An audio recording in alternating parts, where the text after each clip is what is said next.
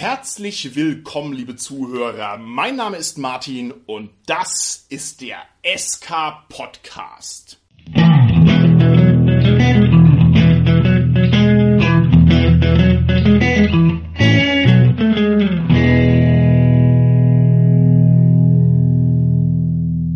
In der heutigen Folge erfülle ich mir einen kleinen persönlichen Traum. Schon lange habe ich mir gewünscht, dass wir uns dem literarischen Produkt widmen, das für unser Hobby kennzeichnend ist und das immer wie ein Stiefkind behandelt wird. Und zwar handelt es sich dabei selbstredend um die Abenteuerliteratur. Wir starten heute mit einem neuen Format und zwar dem Abenteuer-Panoptikum. Ziel dieses Formats soll sein, dass wir uns Abenteuer heraussuchen und diese Abenteuer besprechen, aber wir wollen sie nicht nur einfach präsentieren oder einfache Rezensionen machen, sodass wir sagen, ja, gefällt uns, gefällt uns nicht. Nein, wir möchten mal eine richtige, gründliche Tiefenanalyse von Abenteuerliteratur abliefern. Wir haben dabei eine Reihe von Zielen ins Auge gefasst. Wir möchten uns Mühe geben, uns auf alle Dimensionen des Textes zu beziehen und am Ende ein möglichst umfangreiches und differenziertes Netz an Perspektiven und an Betrachtungsweisen zu liefern, wie es einem guten Abenteuer nämlich auch ansteht und was normalerweise so nicht gemacht wird. Wir wollen versuchen, den Text richtig gründlich zu beschreiben und wir wollen auch versuchen, den intertextuell zu verorten, das heißt, den so ein bisschen im Gesamtkosmos einerseits verschiedener Literaturlinien zu platzieren, als auch so ein bisschen im Gesamtkosmos der Rollenspielentwicklung insgesamt, jedenfalls jedenfalls soweit wir das können. Das sind natürlich große Worte, die ich hier in den Mund nehme. Und wir wollen auch versuchen, da Texte auszuwählen, die ein bisschen eine Besonderheit mit sich bringen. Da gibt es jetzt so ein paar Kriterien, die wir ins Auge gefasst haben. Und zwar soll es sich dabei um Abenteuer handeln, die zum Beispiel eine besonders hohe Auflage haben oder die eine hohe Bekanntheit besitzen oder an die vielleicht viele Spielerinnen und Spieler eine hohe emotionale Bindung haben, so dass sie sich eignen als Grundlage für Diskussion bzw. für Auseinandersetzungen mit dem Stoff. Wir haben zweitens uns überlegt, wir wollen Abenteuer besprechen, die aus irgendeinem Grund möglicherweise im Kanon, zum Beispiel des jeweiligen Rollenspiels, ein bisschen exponiert sind, die da ein bisschen herausstechen, die also schon für sich genommen ein bisschen besonders sind. Und Idealerweise sollen diese Abenteuer auch noch irgendwie in die Hand zu bekommen sein. Also wir wollen es vermeiden, über Dinge zu reden, die, keine Ahnung, vor 35 Jahren schon ausverkauft waren, sondern man sollte heutzutage auch noch herankommen. Und vielleicht haben wir ja das Glück, dass es uns gelingt, dass wir den jeweiligen Verfasser auch noch ans Rohr kriegen, sodass er sich auch noch persönlich dazu äußern kann und aus diesem Grund auch unsere Analyse durch seine Perspektive bereichert, die ja eine ganz eigene ist. Unterstützen wird mich heute dabei mein Abenteueranalyst der allerersten Kajüte und zwar der Carsten. Hallo Carsten, herzlich willkommen bei der heutigen Folge. Ja, hallo Martin. Lieber Carsten, welches Abenteuer haben wir denn ausgewählt für den Einstieg ins Abenteuer Panoptikum? Wir haben ausgewählt das Abenteuer Staub und Sterne aus dem schwarzen Auge aus der zweiten Edition für die Erfahrungsstufen 7 bis 12 hat die Nummer 29. Es ist ein Gruppenabenteuer für den Meister und 4 bis 6 Helden. Dieses Abenteuer wurde geschrieben von Thomas Römer, der ja auch lange Zeit Chefredakteur vom Schwarzen Auge war. Richtig. Thomas Römer, auch im SK Podcast bereits als Interviewgast gewesen, hat das Abenteuer verfasst. Staub und Sterne ist ein Abenteuer, das im Internet zu Rezensionsbegeisterungsstürmen offenbar die Leute hinreißt. Carsten, du hast dich da mal umgeguckt. Was kannst du denn dazu noch berichten? Die DS-Abenteuer werden immer schon im DSA-Forum bewertet dann gibt es jetzt auch diese Meta-Seite von Abenteuerbewertungen, wo die dann alle zusammengefasst werden und man halt wirklich sich unabhängig von System oder nach System anschauen kann, wie gut sind einzelne Abenteuer bewertet. Das ist von 1 bis 5 Punkten, wobei halt ein Punkt schlechte Bewertung ist und 5 Punkte die Maximumsbewertung ist. Dieses Abenteuer kommt bei den DS-Abenteuern auf die Top 20 hat einen Durchschnitt von 4,3. Das ist verdammt hoch, wenn man sich das bedenkt, weil und das ist eine wirkliche Ausnahme. Du hast schon gesagt, Martin, dass das eben so bekannt ist, das Abenteuer, und so viel bewertet wird, weil es hat 289 Bewertungen. Ich habe mal geschaut bei den Top 100 DSA-Abenteuern. Also das ist mit Abstand das meistbewerteste Abenteuer. Es gibt so ein paar Abenteuer, die vielleicht auf dreistellige Bewertung kommen, aber lange nicht so hoch wie dieses Abenteuer. Und das macht halt auch diese 4,3 nochmal besonders im oh ja. Durchschnitt, weil man sagen muss, je mehr Bewertungen es gibt, desto er ist tatsächlich statistisch gesehen, tritt ein Effekt ein, dessen ein bisschen eine Tendenz zur Mitte kommt. Wenn ich nur eine einzige Bewertung mache, kann ich möglicherweise auch eine 5,0 bei einem Abenteuer haben. Ja, Wenn ja. ich aber bei einem Abenteuer 10 Bewertungen habe, ist die auch bei einem sehr guten Abenteuer die 5,0 halt schon unwahrscheinlicher, weil es muss nur eine einzige Person nicht die 5 geben und dann habe ich halt schon keine 5,0 mehr. Und so ist es halt auch bei ganz vielen Bewertungen. Das zieht die Bewertung letztendlich etwas so in die Mitte und da ist halt 4,3 halt echt eine, ja, Ja. richtig hohe Bewertung. Das ist eine richtige Hausnummer 4,3. Bei der hohen Stimmenbeteiligung ist auf alle Fälle eine unglaublich redliche Bewertung. Und jetzt hast du gesagt, es ist ungefähr auf Platz 20. Da muss man das vielleicht auch noch ein bisschen in den Rahmen sehen. Diese Abenteuerbewertungen, diese Abenteuerbewertungen haben ja einen unglaublichen Fundus als Grundlage. Das sind sicherlich mehr als, ich würde sagen, 600 Abenteuer da vorhanden. Und da also den Platz 20 zu erreichen, ist grandios gut. Also das ist ein wirklicher Platz auf dem Treppchen. Eine Ergänzung, Martin. Was da dazu kommt, ist, das Abenteuer ist von 1991 in der Erstauflage, also wirklich jetzt 30 Jahre alt. Und ich finde schon immer, wenn man so vergleicht, die Abenteuer von früher und heute, ist es letztendlich auch ein wenig ein ungerechter Vergleich, weil man natürlich ja profitiert von Abenteuerschreibtechniken, von wirklich Datenbanken, sowas beim schwarzen Auge wie Wiki Aventurica, das es halt 1991 noch nicht gab. Dadurch natürlich es leichter ist, heutzutage irgendwo auch ein gutes Abenteuer zu schreiben, von daher als früher. Also ich finde, eigentlich ist der Vergleich mit heutigen Bewertungsmaßstäben gar nicht gerecht für die alten Abenteuer. Ja. Insofern finde ich, sind die alten Abenteuer eigentlich immer noch mal besser, als sie nach heutigen Bewertungsmaßstäben im Vergleich mit den anderen modernen heutigen Abenteuern einfach sind. Ja, ich kann das insofern noch unterfüttern, als man natürlich noch bedenken muss, dass das Jahr 1991 ja noch ein Jahr war, das war ja weit, weit davor, als sich das Internet durchgesetzt hat in der Breite. Das heißt, es sind ja Texte, die sind letzten Endes im stillen Kämmerlein entstanden und jede gute Idee, jeder schöne Satz, jede interessante Wortfindung, was auch immer, ist ja da noch wirklich eine singuläre Leistung des Autoren. Und das ist natürlich nochmal ein spektakulärer Bonus, den man dem Abenteuer zurechnen muss. Die ganzen Recherchemöglichkeiten, du hast es schon angedeutet, sind da bei weitem noch nicht so stark vorhanden. Das sind also sehr viel stärkere Eigenleistungen. Lieber Carsten, dieses Abenteuer existiert außerdem in drei Auflagen mittlerweile. Das ist auch für ein Rollenspielabenteuer sehr, sehr ungewöhnlich. Die Auflagen sind auch nicht ohne weiteres miteinander vergleichbar, denn eine Abenteuerauflage vom Schwarzen Auge im Jahr 1991 ist sicherlich um ein Vielfaches größer nochmal als die Auflagen bei den heutigen Abenteuern sind. Also auch das ist nochmal eine spektakuläre Leistung, da mehrere Auflagen zu produzieren. Lieber Carsten, wie bist du denn in deiner persönlichen Rollenspiel-Vita mit diesem Abenteuer in Berührung gekommen? Hast du das gespielt? Hast du das geleitet? Wie stehst du zu dem Abenteuer? Also ich habe das Abenteuer tatsächlich in der ersten Auflage gespielt. Ich habe so überlegt, wann das war. Also das war nicht direkt nach Erscheinen. Es muss ungefähr Ende der 90er gewesen sein, wo ich das gespielt habe und ich habe es auch geleitet für meine Gruppe. Kurzer Hinweis noch zu den Neuauflagen. Die sind von 2009. Da ist auch ein neues Cover gemacht worden auch eine Erweiterung. Da wurde die Stadt, in der das spielt, noch erweitert. Es wurden so die Texte verändert. Es wurde die Regeledition angepasst, weil das war ja noch damals nach der zweiten Edition vom Schwarzen Auge. Und dann ist es auch noch mal 2011 erschienen. Auch nochmal in dieser Neuauflage, dann als Hardcover nochmal.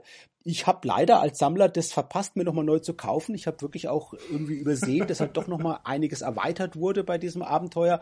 Und ich habe auch nur die alte Druckauflage von 1991 vorliegen, wo man mal sagen muss, wer sich jetzt neu das kaufen will, kann sich als PDF das ganz gut besorgen. Wer es wirklich jetzt als Sammler wie ich haben will, der sollte sich eh die Erstauflage besorgen, weil die einfach viel günstiger und leichter zu erwerben ist. Und wir werden uns, denke ich, jetzt im Weiteren einfach, Martin, ja, Ja. über diese Erstauflage unterhalten. Genau so ist es. Du hast Abenteuer offensichtlich wirklich auch in der Praxis gesehen. Bei mir ist der Bezug zu Staub und Sterne, der persönliche Zug, noch ein bisschen mysteriöser. Und zwar habe ich im Jahr 1991, als es rauskam, noch überhaupt gar kein Rollenspiel gespielt. Ich bin ja im Gegensatz zu dir ein Jungspund in der großen weiten Welt der Rollenspiele. Aber dieses Abenteuer hat ein phänomenales Cover, über das wir gleich sprechen werden. Und dieses Cover habe ich absolut in meiner früh Rollenspielkindlichen Erlebniswelt drin. Das hat sich bei mir eingebrannt. Ich bin also da ganz oft dran vorbeigelaufen und hatte das immer als ein ganz mystisches Cover wahrgenommen. Das hat mich also immer sehr interessiert. Ich weiß nicht, warum ich das dann nicht gekauft habe. Also es ist irgendwie mir vorbeigelaufen. Aber ich kenne das sozusagen von der ersten Sekunde meines Rollenspiellebens an bis heute hat mich das begleitet und insofern ist es, auch wenn ich es nicht selber gespielt habe, für mich trotzdem eine Besonderheit. Kannst du das genauer sagen? Was hat dich an dem Cover so letztendlich fasziniert und ist dir bis heute im Gedächtnis geblieben, Martin? Dieser tolle Schlangenmensch, der sich da vorne drauf erhebt, der sich direkt, vielleicht können wir das Cover ganz kurz beschreiben. Wir haben also eine steinerne Brücke auf dem Cover vorne drauf. Dahinter ist in der Entfernung ein Turm und ganz vorne, ganz präsent ist ein Schlangenmensch. Das heißt eine Kreatur, die im Unterleib eine dicke Schlange ist, darüber ein muskulöser Oberkörper, ein Schlangenkopf und was hält der Schlangenmensch in der Hand, lieber Carsten? Eine Axt eine mächtige Streitaxt. Und das hat mich absolut getriggert. Das ist ein Cover, das für mich sofort Fragen aufgeworfen hat. Was ist das für eine Kreatur, dieser Schlangenmensch? Ist der gefährlich? Bewacht er hier die Brücke? Was ist mit dem Turm dahinter? Also ich fand es immer unglaublich inspirierend.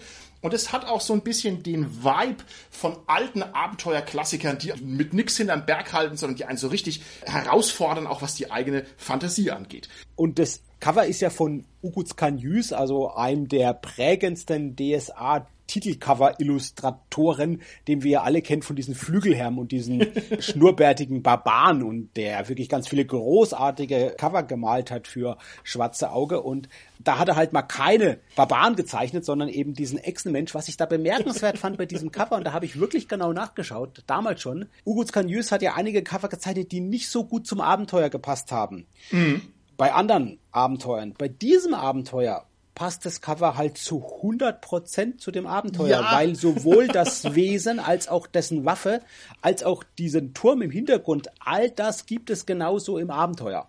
Und das finde ich bemerkenswert, das hat halt total gut gepasst dazu. Das ist korrekt. Welche Erwartungshaltung, lieber Carsten, hat denn das Abenteuercover bei dir persönlich erzeugt? Kannst du dich da noch dran erinnern? Ja, auch so eine irgendwie fast wirklich ein Faszinosum ausgelöst hat es bei mir und wirklich so zu gucken, was ist das jetzt? Was ist das mit diesem Turm? Was ist mit diesem Echsenwesen da drauf? Ja, und es hat irgendwas Bedrohliches auch. Das ist ja ein ja. Mordsviech und diese, diese Axt, übrigens 1W plus 6 Schaden, kommt später im Abenteuer. ja, irgendwie so und dieser Titel halt noch, ne? Staub und Sterne. Das ist ja doch mystische, angedeutete, was total gut zum Abenteuer auch wieder passt, ja. Aber ja. man wusste halt erstmal nichts, was es ist. Dann kann man natürlich gucken, so den Backcover-Text nochmal zu lesen, da steht dann schon ein bisschen mehr drin, was im Abenteuer los ist. Und das war ja früher auch so, muss man sagen, bei diesen DSA-Abenteuern. Du hast halt auf der Rückseite den Backcover-Text gehabt und da konntest du lesen, worum es im Abenteuer ungefähr geht. Die Autoren waren nicht sichtbar vom äh, Cover oder vom Backcover, aber du konntest zumindest schon mal sehen, um was es ungefähr bei diesem Abenteuer gehen soll auf der Rückseite. Jawohl. Genau, ich nehme jetzt einfach mal die Freiheit raus und verlese diesen Klappentext, weil er sehr kurz ist. Dann haben auch unsere Zuhörerinnen und Zuhörer vielleicht ein bisschen Eindruck, wie man sich so einem Abenteuer genähert hat damals. Und zwar lautet der Klappentext folgendermaßen. Staub und Sterne. In jedem Jahr findet Anfang Bohren in Kunchom das traditionelle allaventurische Gauklertreffen statt. Die Helden können dieses ausgelassene Fest besuchen, womöglich selbst ein paar Kunststücke einstudieren und sich auf Musik, Tanz, süßen Wein oder ein Liebesabenteuer freuen. Doch dann trübt eine traurige Nachricht die Feststimmung. Ein Gauklerwagen wird vermisst, verschlungen von einem roten Nebel, der aus der gorischen Wüste kam. Von Dämonen ist die Rede und schließlich gar von Borbarat, ihrem schrecklichen Meister. Kein Wunder, dass unter diesen unheimlichen Umständen niemand bereit ist, nach den verschwundenen Gauklern zu suchen. Wirklich niemand? Oder kennen Sie ein paar Leute, die tollkühn genug sind, sich mit den Schreckgestalten der gorischen Wüste anzulegen? Herrlich, oder? Also herrlicher Text. Also dieses, dieses Ansprechen, dieses indirekte Ansprechen der Helden am Ende, ich find's herrlich. Gleichzeitig muss man natürlich auch sagen, das ist letzten Endes nur diesen Hook für das Abenteuer präsentiert vom Abenteuer selber. Ja, wird nicht so wahnsinnig viel erzählt, oder wie siehst du ja, das? Ja, es spoilert tatsächlich ja schon ein bisschen das, was am Anfang passiert. Also das sollte man eigentlich jetzt als Spielerin oder Spieler noch gar nicht wissen, dass da diese eine Person dann vermisst wird, weil das ist ja eine der ersten Begebenheiten oder Ereignisse in dem Abenteuer, weil man kommt ja dahin in die Stadt und dann geht's erstmal los und dann ist das das erste Ereignis, was sozusagen den weiteren Fortgang der Handlung triggert. Apropos Spoiler, wir hatten ja auch kurz schon darüber gesprochen, Martin, vielleicht nochmal an alle Hörer. Ja. Wir werden natürlich in dieser doch Analyse nicht umhin kommen, auch wirklich das ganze Abenteuer zu spoilern. Also das haben wir uns entschieden. Wir werden also natürlich auch über alles reden, was passiert und spätestens ja. jetzt, wer das wirklich erstmal noch spielerisch erleben will, sollte dann vielleicht erstmal dann die Folge danach hören. genau, also wir spoilern alles tot. Das nehmen wir uns raus. Das Abenteuer ist 30 Jahre alt, also insofern ist es, glaube ich, auch legitim, das zu tun. Da kommen wir an den Punkt, der bei allen solchen Folgen ein bisschen ein Problem ist, und zwar unsere Zielgruppe. Also die Frage ist natürlich, an wen richtet sich das Ganze jetzt? Richtet sich es an alte Hasen oder richtet sich an Leute, die das noch nicht kennen oder richtet sich an Einsteiger im Hobby. Wir können hier nur einen Mischmasch anbieten. Also das heißt, ich hoffe doch, dass diejenigen, die das Abenteuer ebenfalls gespielt haben, dass die ein bisschen mit uns in Erinnerungen schwelgen können oder die sich analytisch darauf einlassen können. Diejenigen, die das vielleicht gar nicht kennen oder die junge Rollenspieler sind, die können sich vielleicht daran erquicken, wie die Rollenspielerei war vor langer, langer, langer Zeit. Und für die ist es vielleicht auch ein bisschen historisch von Interesse. Und ansonsten, wenn jemand ein Spielleiter ist oder eine Spielleiterin, vielleicht bekommt er auch Bock, dieses Abenteuer seiner eigenen Gruppe vorzustellen. Das wäre natürlich ebenfalls sinnvoll. Und davon abgesehen ist diese Folge auch ganz einfach als eine Art Monument gedacht dass wir einem hochinteressanten Abenteuer möglicherweise bauen wollen. Schauen wir mal uns an, was unsere Untersuchungen noch so ergeben. Lieber Carsten, wir dürfen jetzt spoilern. Ich bitte dich darum, eine kurze Synopse für dieses Abenteuer zu formulieren. Worum geht's in möglichst wenigen Sätzen, damit wir das einmal hinter uns gebracht haben? Wie es im Klappentext bereits ja gesagt wurde, die Helden kommen da zu dem Gauklerfest und gehen dann einem Zwischenfall, einem Vorfall nach, wo eine Person verschwunden ist, von Dämonen wohl entführt wurde, einer der Gaukler. Und diese Suche bringt sie dann in die gorische Wüste, einem mythenumwitterten Hochplateau. Dort kommen sie dann auch schwarzmagischen Umtrieben auf die Spur um es mal verkürzt zu sagen. Sehr verkürzt. Das hast du sehr schön ja. gesagt. Ja, das war sehr verkürzt. Das ist aber vollkommen korrekt, was du sagst. Vielleicht kann man das Ganze einfach nur, um es ein bisschen zu strukturieren, noch anders formulieren. Wir haben also am Anfang eine Festszene, danach haben wir eine Reiseszene zu der gorischen Wüste hin, danach haben wir eine Szene, wie man diese gorische Wüste erklettert. Das ist nämlich so eine Hochebene, ein Hochplateau für jeden, der kein studierter Aventurologe ist. Anschließend ist es so eine Art Durchschlageabenteuer bis zu einem Tal mit einem Magierturm und dort gibt es dann eine Auseinandersetzung mit dem Schwarzmagier, der dort sein Unwesen treibt. Und das ist letzten Endes der Aufbau des Abenteuers so mal auf den Punkt runtergebracht. Und jetzt, lieber Carsten, sind wir beide über die ersten paar Seiten des Abenteuers gestolpert. Und zwar einmal über den, und zwar einmal über die Beschreibung des Hintergrunds, die sogenannten Meisterinformationen, wie man das damals so schön gesagt hat. Und dann zweitens über eine Darstellung des Abenteuers und dann über die Hinweise für den Spielleiter. Und da steckt einiges drin, was wir besprechen müssen. Ich möchte hier den ersten Satz an mich ziehen weil ich unheimlich begeistert und geflasht war, als ich das Ding aufgeschlagen habe und habe mir die allererste Seite durchgelesen das ist eine faszinierende Zusammenstellung von Fragmenten, von unterschiedlichen Perspektiven, denen es gelingt, mit einem Fingerschnippen auf relativ wenig Raum eine Stimmung zu evozieren, möchte ich sagen, die einen sofort in den Bann zieht. Ich habe das gelesen, ich habe mir gedacht, worauf ich jetzt Bock hätte, wäre dieses Abenteuer sofort zu erleben. Ich möchte mich damit auseinandersetzen.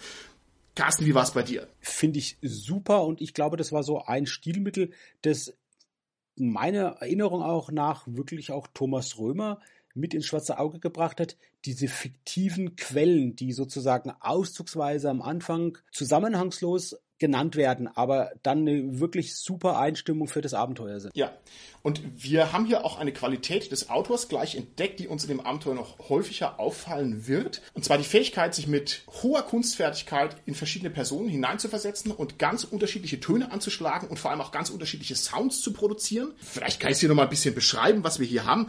Wir haben also zum Beispiel einmal einen kurzen Quellenfetzen einer Spektabilität, also das heißt eines Leiters einer Magierakademie, der mehr so eine Art Verwaltungsakt raushaut.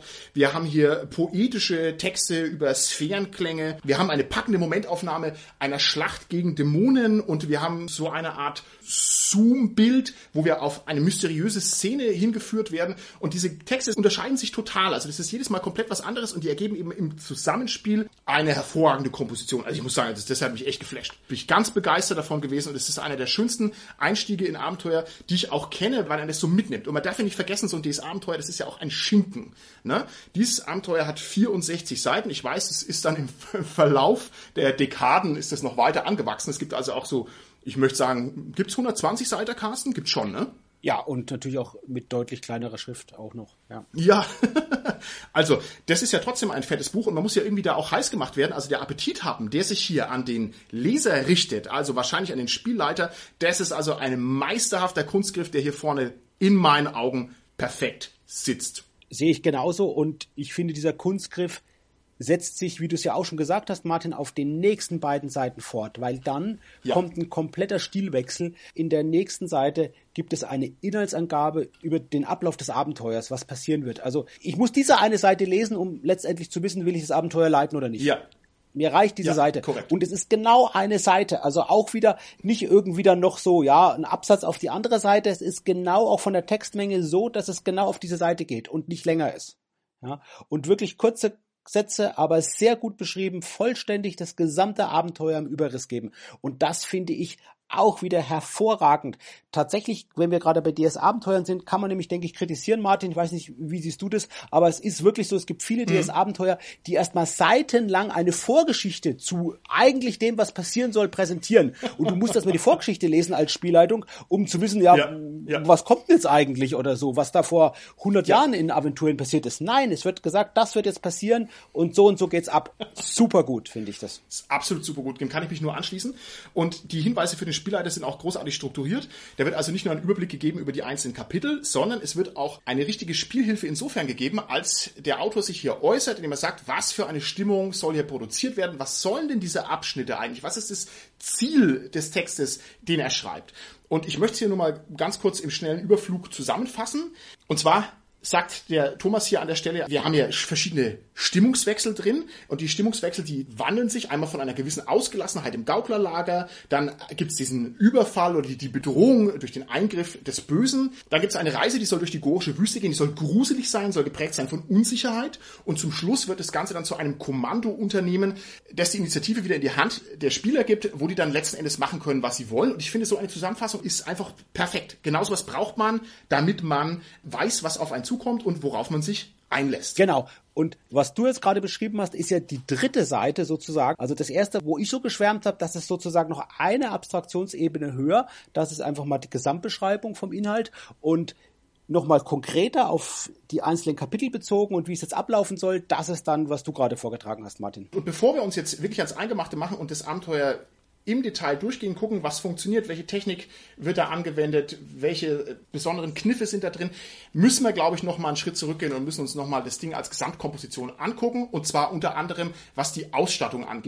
Carsten, du hast dich ein bisschen mit den Illustrationen beschäftigt. Was kannst du mir denn zu den Illustrationen sagen? Von den Illustrationen her ist es so, dass die Pläne, die das Abenteuer hat, von dem Tal, von dem Turm, den wir schon erwähnt haben, der Ralf Hallerwatsch gemacht hat, ein DSA-Autor auch, der ganz viele Pläne gemacht hat, leider schon verstorben ist. Die sind handwerklich, würde ich sagen, gut auf jeden Fall.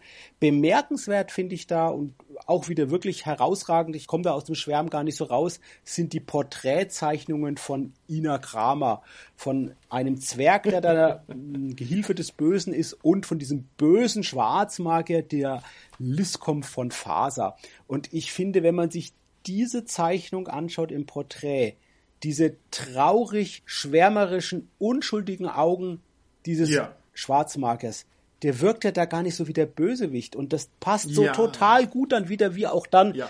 der Thomas Römer in Zitaten dann diesen, diesen Charakter vorstellt und beschreibt, wie man den spielen soll. Und das ist so gut. Also dieses Porträt, super, super gut. Ich meine, wir kennen hervorragende Porträts von Ina Kramer vom Land des schwarzen Auges, insbesondere von der Box. Da sind ganz, ganz viele Porträts von ihr drin. Und ich finde, das ist mit eins auch ihrer schönsten Porträts, dieser Liscom von Faser. Also, wenn man den sieht, denkt man nicht, dass es der Bösewicht unbedingt ist, Ja. oder? Das macht Ja. den aber noch creepier, finde ich so, dass das der Bösewicht ist. Das macht den total creepy. Das gibt ihm vor allem eine weitere Dimension, weil man nämlich sofort merkt, wow, ja, der ist ja eine richtige, echte Figur, eine richtige, echte Gestalt. Also da hast du vollkommen recht. Was ja noch ist, es gibt noch in Illustrationen weitere, also es gibt noch einen Ghoul, der ist, glaube ich, auch von Ina Kramer, den haben sie, glaube ich, recycelt mal. Danke, dass du sagst. Das wollte ich sagen. Der Ghoul ist recycelt. Das ist mir sofort aufgefallen. Der ist in irgendeiner Kreaturenspielhilfe und in meinen Augen, ja, in einer alten Kreaturenspielhilfe schon mal aufgetaucht. Also den Ghoul kenne ich auf alle Fälle. Der ist nicht neu. Könnte Kreaturen des schwarzen Auges sein Ja, oder ja. so, aber ich, ich, ich, ich, ich habe es jetzt, tatsächlich habe ich das damals registriert, da kannte ich mich noch besser aus, dass der recycelt war, das, wo ich den damals gelesen hatte und ah, das ist der, genau. Dann sind noch in Illustrationen von einem, das ist der Horus heißt der. Ja. Und was da wieder ist, finde ich, der hat einen ganz interessanten, tollen Stil, weil der mit wenig Strichen zeichnet. Der hat zum Beispiel auch das Abenteuer Die Attentäter illustriert. Mir ist er aufgefallen für die Box Die Wüste Kom und die Echsensümpfe. Da hat er auch ganz viel illustriert in dieser Box drin. Und gerade auch dieser Liscom von Faser in zwei der Innenillustrationen, die er gezeichnet hat, kommt er wieder vor. Und er hat sich dann wirklich an der Porträtzeichnung von Ina Kramer orientiert und bringt Oh, diese Sachen rein. super. Vielleicht noch zwei Anekdoten zu diesen beiden Illustratoren. Der Horus heißt auch mit Künstlernamen jetzt mittlerweile Horus Odenthal oder Horus W. Odenthal. Der hat jetzt mittlerweile viele Fantasy-Romane veröffentlicht. Also der hat oh, Comics auch gemacht. Okay. Nach seiner Illustratorentätigkeit hat er dann auch Comics veröffentlicht, Comics gemacht und jetzt hat er eine Homepage, können wir verlinken und hat jetzt ganz viele so fantastische oder Fantasy-Romane geschrieben. Und ja. Ina Kramer, die war ja auch mit Ulrich Kiesow, mit dem Schöpfer von Schwarzen Auge, verheiratet ist meines Wissens nach die einzigste DSA-Schaffende, die sowohl illustriert hat, als auch Romane geschrieben hat, als auch ein Abenteuer geschrieben hat. Also ich glaube, dieses Schaffensspektrum wüsste ich jetzt von niemanden, der wirklich diese alle, ja, diese Aktivitäten oder diese künstlerischen Tätigkeiten am schwarzen Auge alle besetzt hat. Und da wirklich nochmal vielen, vielen Dank an den Kai Frerich von dem Blog Vier Helden und ein Schelm, der hat vor ein paar Jahren den Kontakt hergestellt wieder zu Ina Kramer, hat die auch besucht, hat er da toll drüber berichtet in seinem Blog. Die haben auch zum 70-jährigen Geburtstag von ihr so eine Festschrift gemacht, hat er ihr überreicht, hat er tolle ja, Berichte geschrieben, wo er sie besucht hat, hat auch ein Interview mit ihr geführt, alles nachzulesen auf seinem Blog und letztendlich hat das dazu geführt, dass Ina Kramer auch zunächst zwei Kurzgeschichten geschrieben hat, wieder für Schwarze Auge, im Skriptorium sind die veröffentlicht und zwei neue Romane geschrieben hat unter ja Ägide von Werner Fuchs und die sind im Blitzverlag erschienen.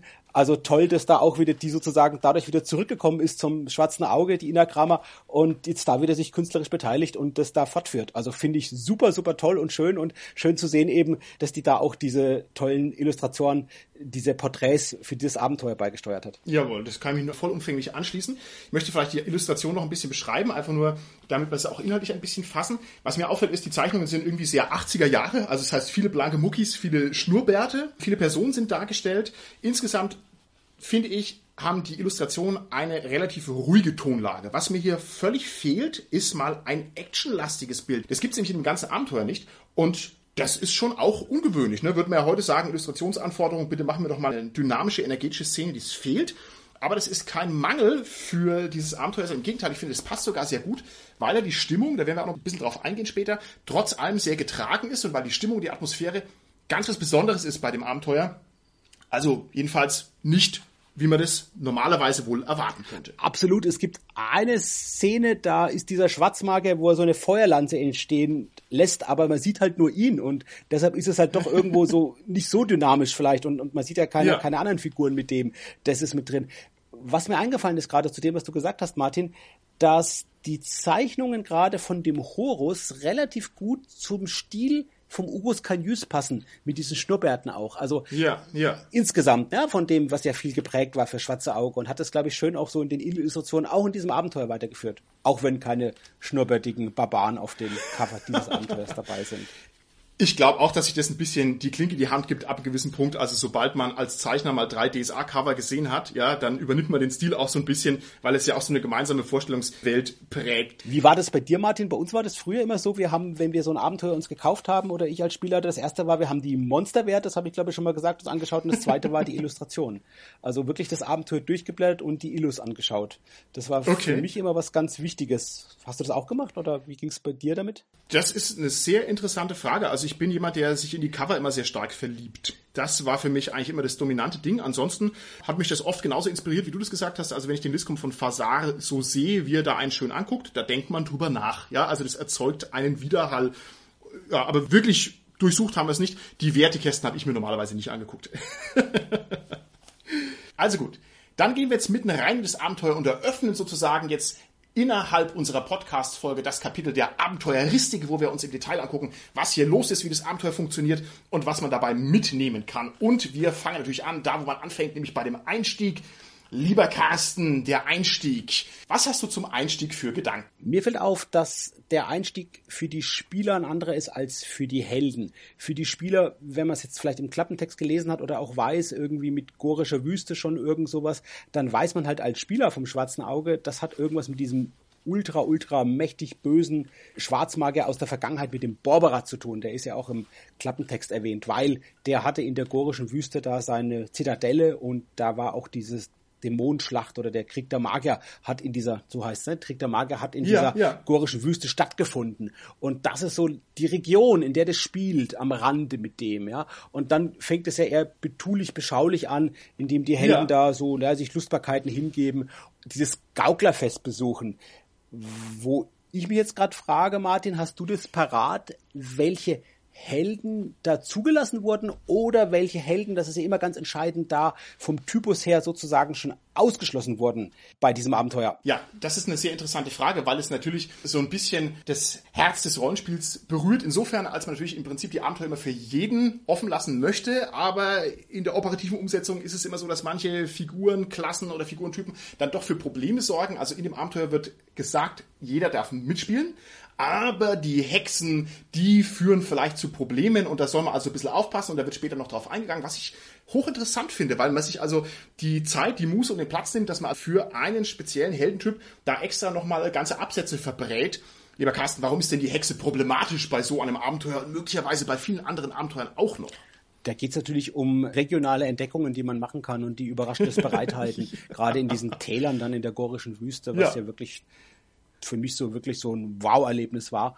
Damit es sozusagen nicht eine Figur alleine erfährt und die anderen dann durch die Figur erfahren, sondern sozusagen, dass diese Wow-Erlebnisse sozusagen alle gleichzeitig betreffen. Ja, ist, denke ich, eine Sache, warum die Hexe nicht so uneingeschränkt da einfach die Lufterkundung vornehmen sollte. Genau, es geht natürlich um die Flugfähigkeit, was auch interessant ist, weil man merkt schon, mh, das ist so ein, ja, so ein Footprint des Regelwerks, weil das Regelwerk ermöglicht halt den Hexen die Fliegerei, ne? aber dann die Abenteuer, die das irgendwie umsetzen müssen, tun sich damit wahnsinnig schwer. Also ich finde es interessant und bemerkenswert, dass man sich hier damit auseinandersetzt und dass man also sozusagen dieses Spannungsfeld hier wahrnimmt und der Meinung ist, man muss sich dazu äußern. Was mir aufgefallen ist bei dem Einstieg, ist die große Sprachkunst von Thomas Römer, der hier virtuos und leichtfüßig hin und her wechselt zwischen richtigen mittelalterlichen Begriffen, die ich also da einfach dann auch quasi gelernt habe in dem Alter damals, oder irgendwelchen Fentelalterbegriffen oder dem DSA-Spezialvokabular, das der halt einfach da so einpflicht, als wäre das das Allernormalste auf der ganzen Welt.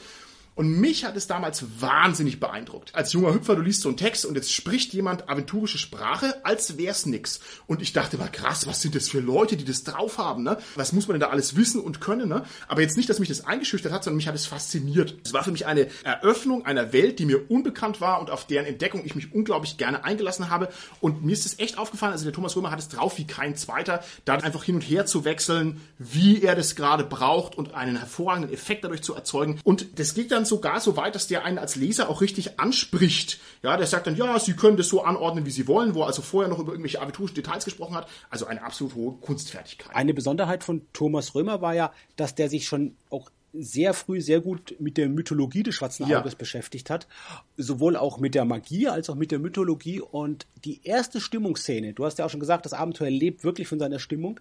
Die allererste Stimmungsszene, die für mich total wirklich ja im Gedächtnis geblieben ist und markant war, ist eine Szene gewesen, wo eine Wahrsagerin Ja. Oh, ja. den Helden die Karten legt über dieses ja interdiegetische Kartenspiel über die Inra-Karten. Ja. Und das hat er super schön beschrieben, so was jede Karte sozusagen aussagt und letztendlich ja auch schon so ein Foreshadowing ist Ja, für, ja, das, ja, für das Abenteuer. Und ich kann mich entsinnen, diese Szene, wo ich die geleitet habe, das Abenteuer, da habe ich dazu die Musik genommen von Mike Bett, die Tarot Suite. Also das ist von Mike Bett eine Vertonung von dem Tarot-Spiel. Das war für mich dann auch eins meiner überhaupt Lieblingsalben und dieses, die Tarot Suite und die ersten beiden Stücke von dem Album, die habe ich genommen, um oder dieses, diese, dieses Kartenlegen als Hintergrundmusik sozusagen noch akustisch zu untermalen. Ja, ja.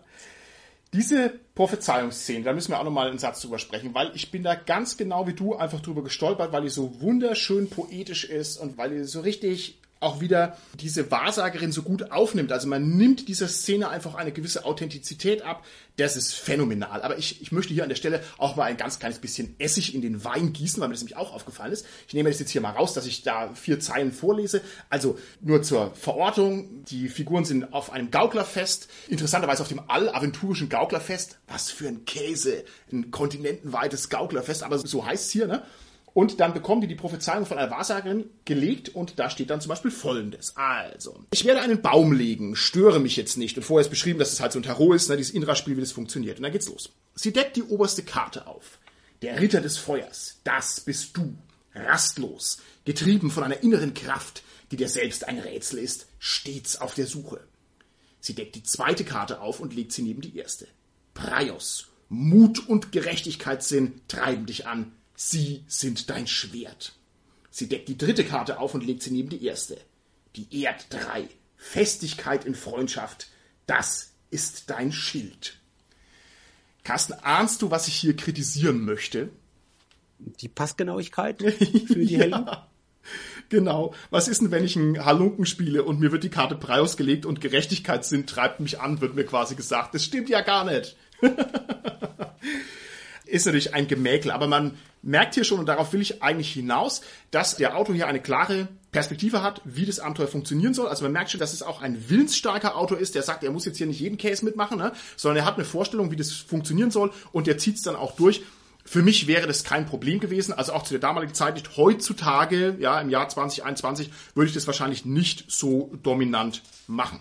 Wenn wir gerade am Mäkeln sind, kann ich noch ergänzen, gleich am Anfang auf Seite 7 bei den ja von uns doch sehr gelobten Hinweise für den Spielleiter gibt auch Thomas Römer schon Hinweise und Tipps dafür, wie dieser böse Schwarzmagier, der sehr, sehr mächtige und kluge Schwarzmagier Liscom von Faser zu spielen ist. Und was ich da bemerkenswert fand und habe an Moritz Melhem gedacht, habe gedacht, wenn der das liest, der da müsste ja fast ein, lieber Moritz, du müsstest ja fast einen Tobsuchtsanfall bekommen, weil da steht wirklich drin auf Seite 7, dass der sehr mächtig sein kann. Und wenn der konsequent gespielt wird, das könnte dann das Ende der ganzen Heldengruppe ja. bedeuten. Und deshalb gibt jetzt wirklich der Autor den Tipp, erstens den so zu spielen, absolut nicht der Fehler anzubauen in seinen Entscheidungen oder was er macht. Und zweitens setzt noch einen drauf, dass er die Würfelresultate im Sinne der Helden oder der Spieler fälschen soll. Und das fand ich halt bemerkenswert, dass es gleich auf Seite 7 so steht. Schön, dass du das bemerkt hast, lieber Carsten. Das ist mir auch ins Auge gefallen und das müssen wir vielleicht auch ein bisschen kontextualisieren. Es gibt also eine Denkschule des Rollenspiels, die sagt, man braucht korrekte spielerische Herausforderungen. Die Parameter und die Regeln, die sind gültig und golden und man darf den nicht biegen und nicht beugen, sonst ist es kein Spiel mehr und man hat kein Ziel mehr. Und schön, dass dir das auch aufgefallen ist. Ich habe das hier sogar rausgeschrieben. Der Thomas geizt mit solchen Ratschlägen im Verlauf des Abenteuers nicht. Ich könnte also noch addieren, zum Beispiel, dass er sagt, ja, Kletternproben sollen nur dann gefordert werden, wenn es der Spannung zuträglich ist und wenn sie auch geschafft werden können. Uh, das ist natürlich auch grenzwertig, ne? Ich habe noch auf Seite 35, 36, da gäbe es die Möglichkeit, in diese Ruinen von dem Borberat, von seiner Zitadelle einzudringen und das ist aber ja nicht für dieses Abenteuer vorgesehen. Und dann steht wirklich davon, halten Sie die Helden davon ab, weil sie werden es nicht überleben, so quasi. Also, ja, ja, also, ja, ja. Und ich glaube, ich ja, glaube, mich super. zu erinnern, wie gesagt, das ist schon über 20 Jahre her, wo ich es geleitet habe. Ich glaube, meine Gruppe, die wollte natürlich da eindringen. Und ich musste denen wirklich sagen, ey Leute, macht's lieber nicht, sonst werdet ihr sterben oder so. Aber das war dann so eine Info aus dem Off okay, und ja okay. nicht im Abenteuer. Okay, wenn wir schon, wenn wir jetzt schon dabei sind, da lege ich noch ein paar Schippen drauf. Also wir haben an derselben Stelle, lieber Carsten, auch noch den Satz, wo es heißt, ja, wenn die Helden das Grab mal in Ordnung bringen, dann haben sie sich extra Abenteuerpunkte verdient. Was natürlich knallhart Pädagogik ist, die man hier einfach mal anbringt, ne? Auch so unmotiviert, so nach dem Motto, ja, das machen halt Helden, die bringen halt ein Grab mal in Ordnung, kriegen sie halt Abenteuerpunkte dafür. Würde man so heute auch nicht mehr machen. Am Ende das ist auch großartig. Da steht drin, ja gut, also jetzt haben hier, die Figuren haben jetzt hier den Turm des Schwarzmagiers in ihre Gewalt bekommen und da sind natürlich ewig viele Schätze und Bücher drin. Also wenn ihnen das zu viel ist, dann lasst sie doch einfach an Sklaven eine Fackel da reinschmeißen und dann Boah. ist das alles weg. das steht halt wörtlich so drin. Das ist ja echt böse, ne? Also, ja. ja, ja, ja. Und ich lege auch noch einen drauf, weil das sind alles so Triggerwörter, das versteht man also aus der Gesamt- Betrachtung des Rollenspiels über viele Jahre. Es gibt also viele Menschen, die sich daran sehr, sehr gestoßen haben. Und das sind also jetzt so kleine Juwelen, die wir mit einer Distanz von 30 Jahren einfach mal unschuldig durch den Podcast kullern dürfen, ohne dass es jetzt eine echte böse Kritik ist. Es steht zum Beispiel auch drin auf Seite 27, der Schrei eines eurer Gefährten zerreißt die Nacht, ihr öffnet die Blenden an euren Sturmlaternen und greift zum Schwert. Carsten, was könnte man denn da kritisieren? Ja, genau, weil ähnlich, da wird also das geht ja noch weiter mit dem, was du vorhin ja schon kritisiert hast, zu Recht bei der Wahrsager-Szene. Da werden ja die Aktionen oder sogar die Reaktionen der Helden schon beschrieben. Ja. Wer sagt denn, dass die Sturmlaternen haben? Wer sagt denn, dass die überhaupt Licht machen wollen? Vielleicht ja. sagen die, entschließen sich, wir wollen erst im Dunkeln bleiben, wollen mal gucken, was da ist. Also, ja, und nicht die, vielleicht die Aufmerksamkeit auf uns ziehen, indem wir Licht machen. Das ist auch wieder so. Aber das ist halt, glaube ich, das Typische, auch wie du gesagt hast, Martin, das Pädagogische, wie halt das schwarze Auge in den 90ern noch war. Ja, das ist einfach der Zeitgeist, ja, ja, der da einfach noch durch dieses Abenteuer ein bisschen weht, wie der rote Staub der gorischen Wüste. Oh, das hast du aber sehr schön gesagt. Ja, also wir haben hier großartige Pädagogik und man muss sich eben überlegen, es gibt damals kein Internet, wenn man das Abenteuer spielt. Also ich hätte sowas absolut geglaubt. Ich hätte da keine Sekunde drüber nachgedacht. Natürlich, ja, gescheite Helden bringen das Grabmal in Ordnung und dafür haben sie sich Abenteuerpunkte verdient. Also schön, dass dir das auch aufgefallen ist, lieber Carsten. Ich gehe nochmal zurück zum Gauklerfest. Am Gauklerfest ist mir aufgefallen, da sind sehr, sehr viele Vignetten. Das ist sehr interessant, aber es ist auch sehr, sehr ausführlich. Also wir haben hier sehr detaillierte Beschreibungen, wie jeder Einzelne aussieht, ne? wie die Haarsträhnen aussehen, was die Leute anhaben und so weiter und so fort. Finde ich für heutige Verhältnisse etwas üppig. Ist es nur mein Eindruck oder wie bist du damit zurechtgekommen, Carsten? Also damals, wo ich das geleitet habe, war das für mich völlig stimmig und okay und genau die richtige Textmenge irgendwie. Jetzt heute sage ich, ja, es ist vielleicht ein bisschen üppig, aber es ist immer noch okay und nicht störend. Also ich werde nicht überfrachtet mit Informationen, die ich einfach nicht haben will, beziehungsweise sind sie auch, wie sie aufgebreitet sind vom Layout her so gut strukturiert, dass man es halt auch schnell drüber lesen kann, wie ich es jetzt auch gemacht habe heute für die Vorbereitung, dass ich halt auch nochmal geguckt habe und das sind Sachen halt dann sehen konnte, die konnte ich überlesen, da verpasse ich jetzt nicht so, das das Wesentliche und Wichtige mit dem. Das finde ich okay.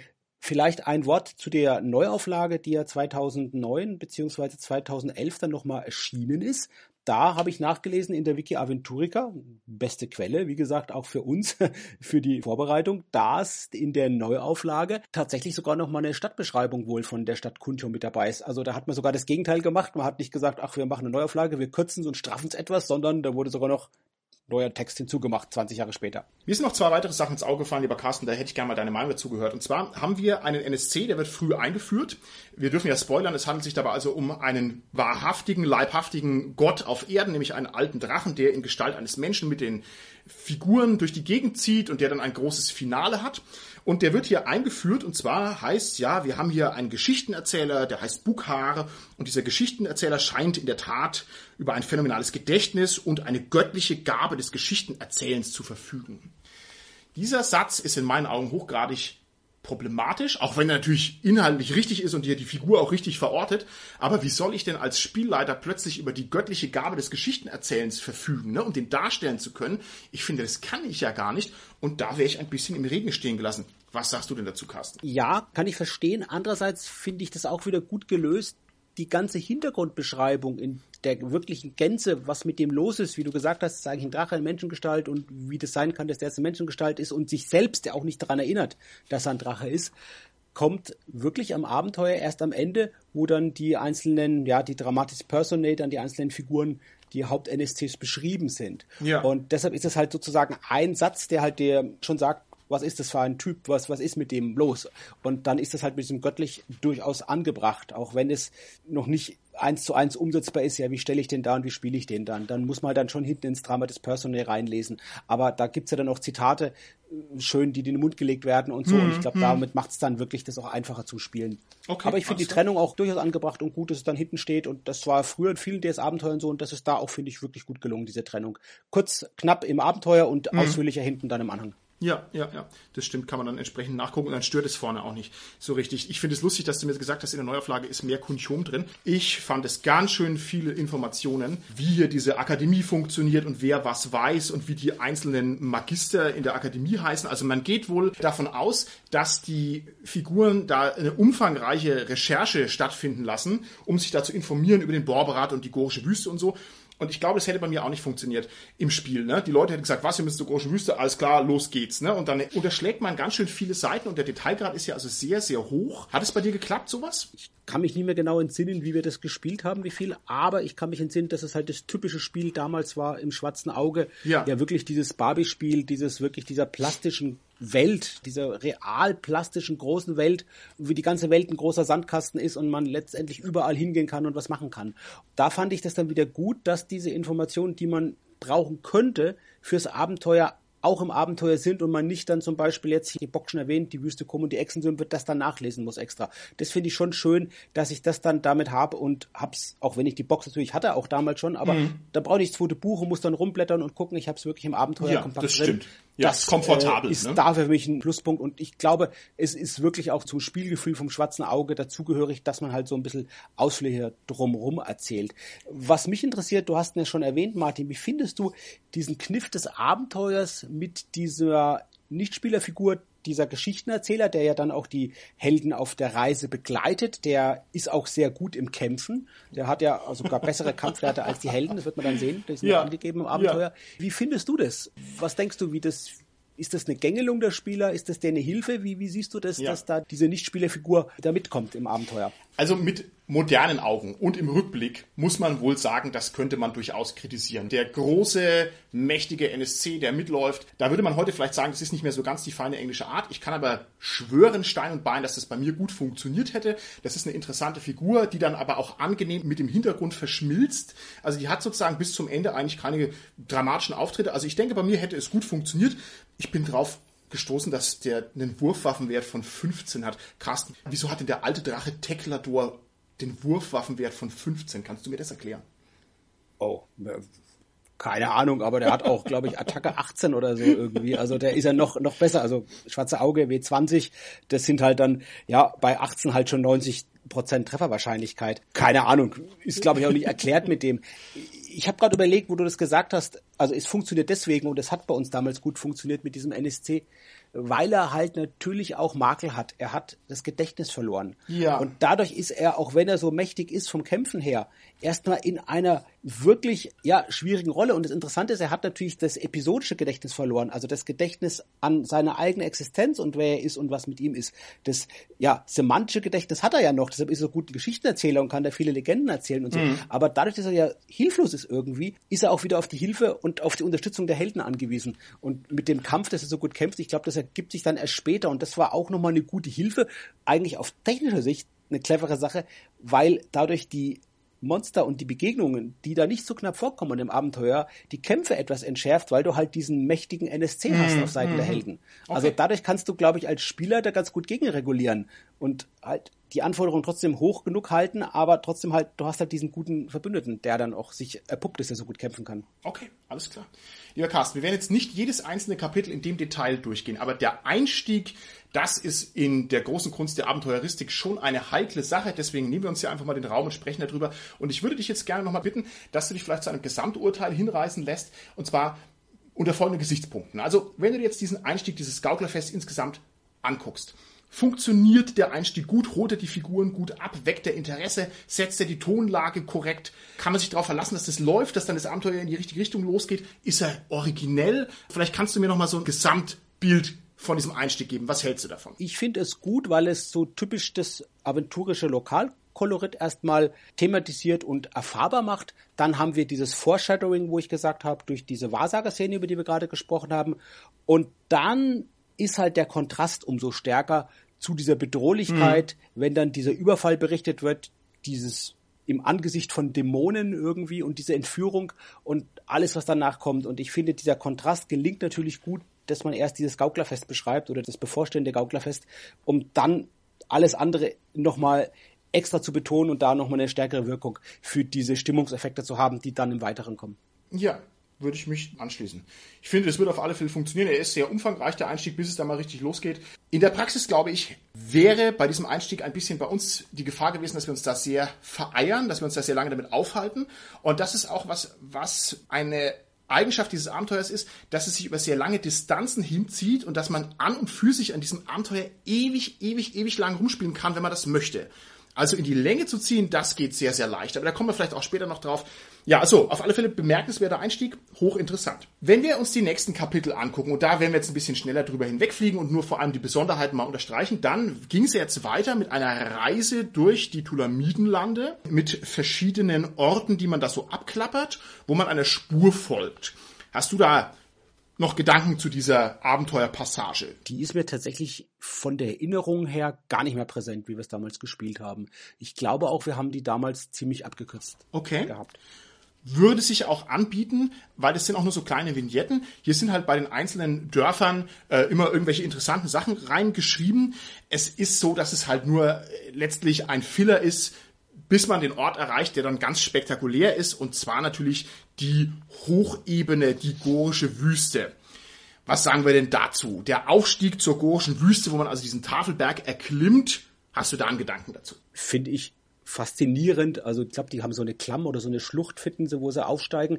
Davor war da nicht noch die Szene, Martin, wo die dann den Ort des Überfalls auf diesen Gauklerwagen finden und einen toten Gaukler auch finden. Stimmt. Und dann die Spuren Das von diesem stimmt. entführten Gaukler sozusagen Ja. sie dann zu dieser Klamm bringen. So glaube ich mich dran zu erinnern. Oder Martin, wie war das genau?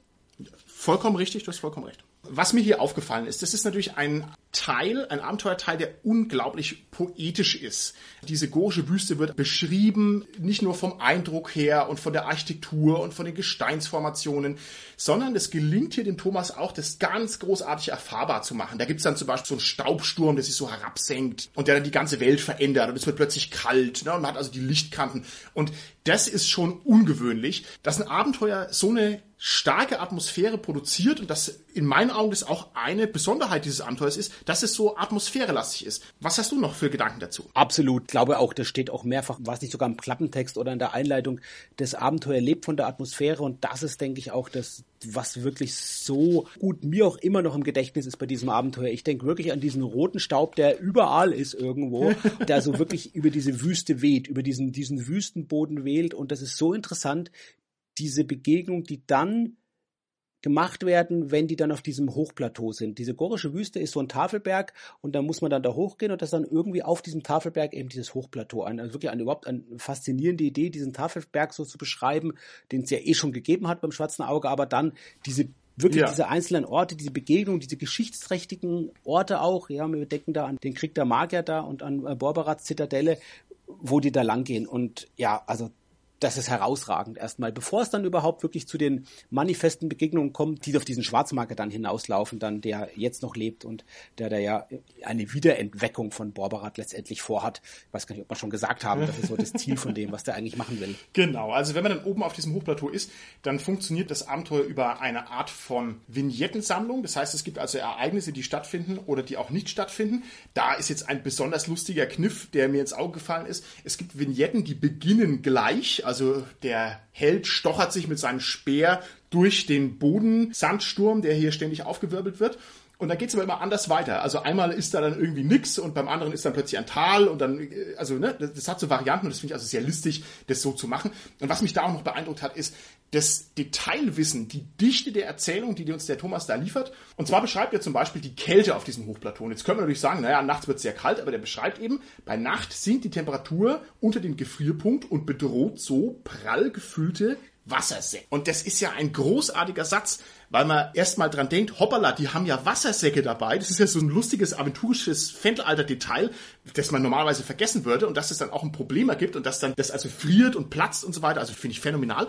Und so ist eben diese ganze Passage, dass man sich da so durchkämpft und es ist sehr surreal, hat eine sehr rohe Fantastik, die das vermittelt, ist sehr explorativ.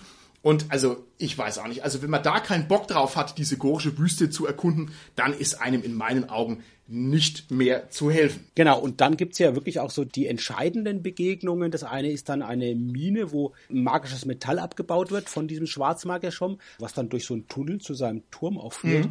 Und für mich die herausragende Beschreibung dann im Kontrast zu dieser Wüste mit dem roten Sand war dann ein Tal, das sie entdecken. Und zwar ein Tal, das unter diesem Nebel, unter diesem Sand ist. Das hat er auch schon angedeutet, der Thomas, indem er sagt, es gibt so Senken und dann kann man auch mal reintreten. Du hast gerade auch schon beschrieben, Martin, die sind so ein paar Meter tief und breit und lang. Und dann irgendwann kommt aber dieses Tal, das ich glaube zweimal drei Meilen oder Kilometer Ja, ja. groß und lang ist und geht vielleicht, was ich, 30 Meter in die Tiefe. Und Herr Carsten, Entschuldigung, ist- Entschuldigung, es geht 30 Schritt in die Tiefe. Ja? Genau, 30 Schritt natürlich, genau, Ja. 30 Schritt in die Tiefe. Und er nennt es wirklich auch die vergessene Welt, also die Bezeichnung kommt auch vor, also von Arthur Conan Doyle. Das war für mich, wo ich das gelesen habe, so, das war wirklich so ein, ja, ein faszinierender, interessanter Aspekt in einer doch mir bekannten Welt wie dem Schwarzen Auge, auf einmal wieder was Unbekanntes zu finden. Also auch dieses Ganze mit der gorischen Wüste, was da ist, ist super interessant alles, aber das ist irgendwo erwartbar, weil wir wissen, da gab es diesen Krieg der Magier und so. Das. Aber was überhaupt nicht erwartbar war, war dann, dass dieses Tal da ist, wo dann einfach ein tropischer Dschungel ist, wo es ja, Tiere ja, ja. gibt und Pflanzen gibt, wie man es aus vergessener Welt kennt.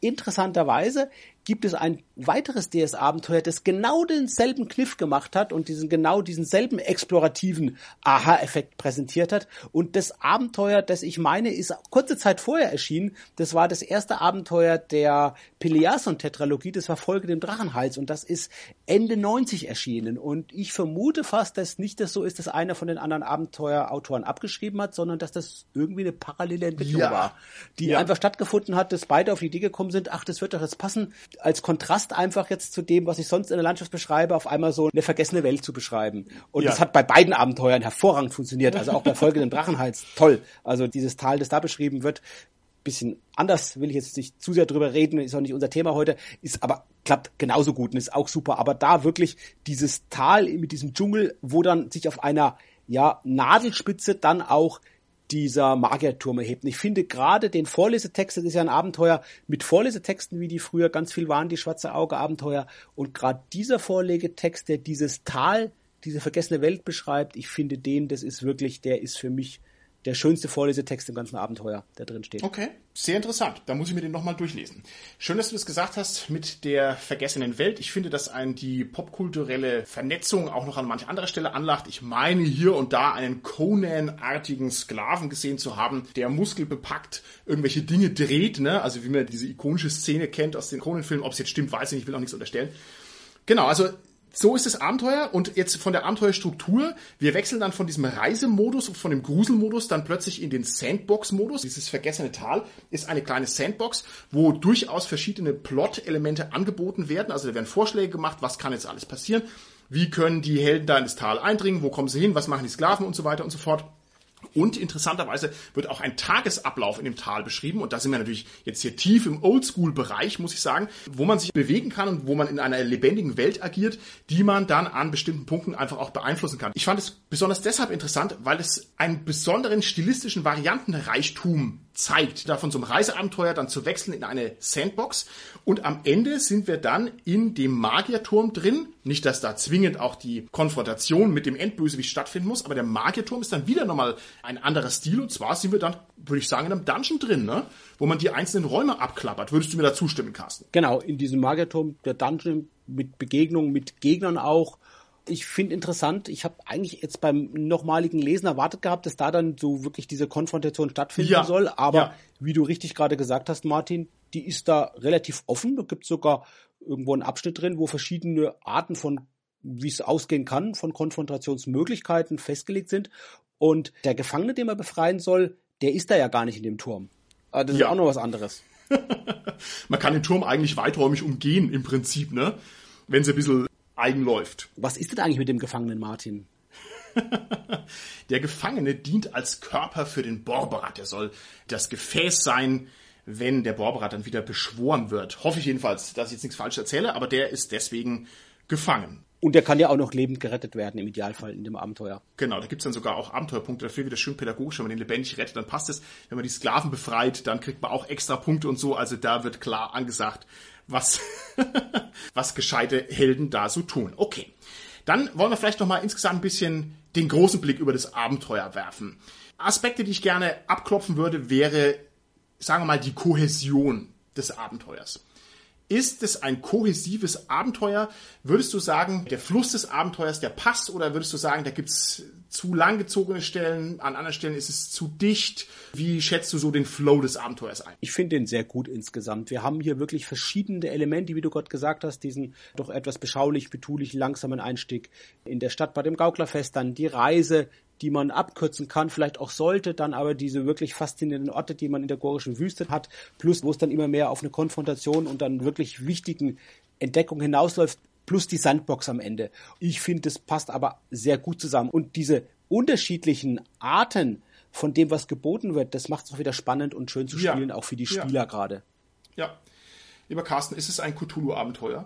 Ja, danke, dass du mich das fragst. Natürlich ist es ein Cthulhu-Abenteuer und ich glaube, deswegen gefällt mir es auch so gut. Also wir haben diesen einen Dämon, der die Entführung gemacht hat. Das ist wirklich so ein galertartiger Riesendämon. Der macht 8W20 Trefferpunkte beim schwarzen Auge. Also holla die Waldfee. Das ist letztendlich ein Schobotte. Ja. ja.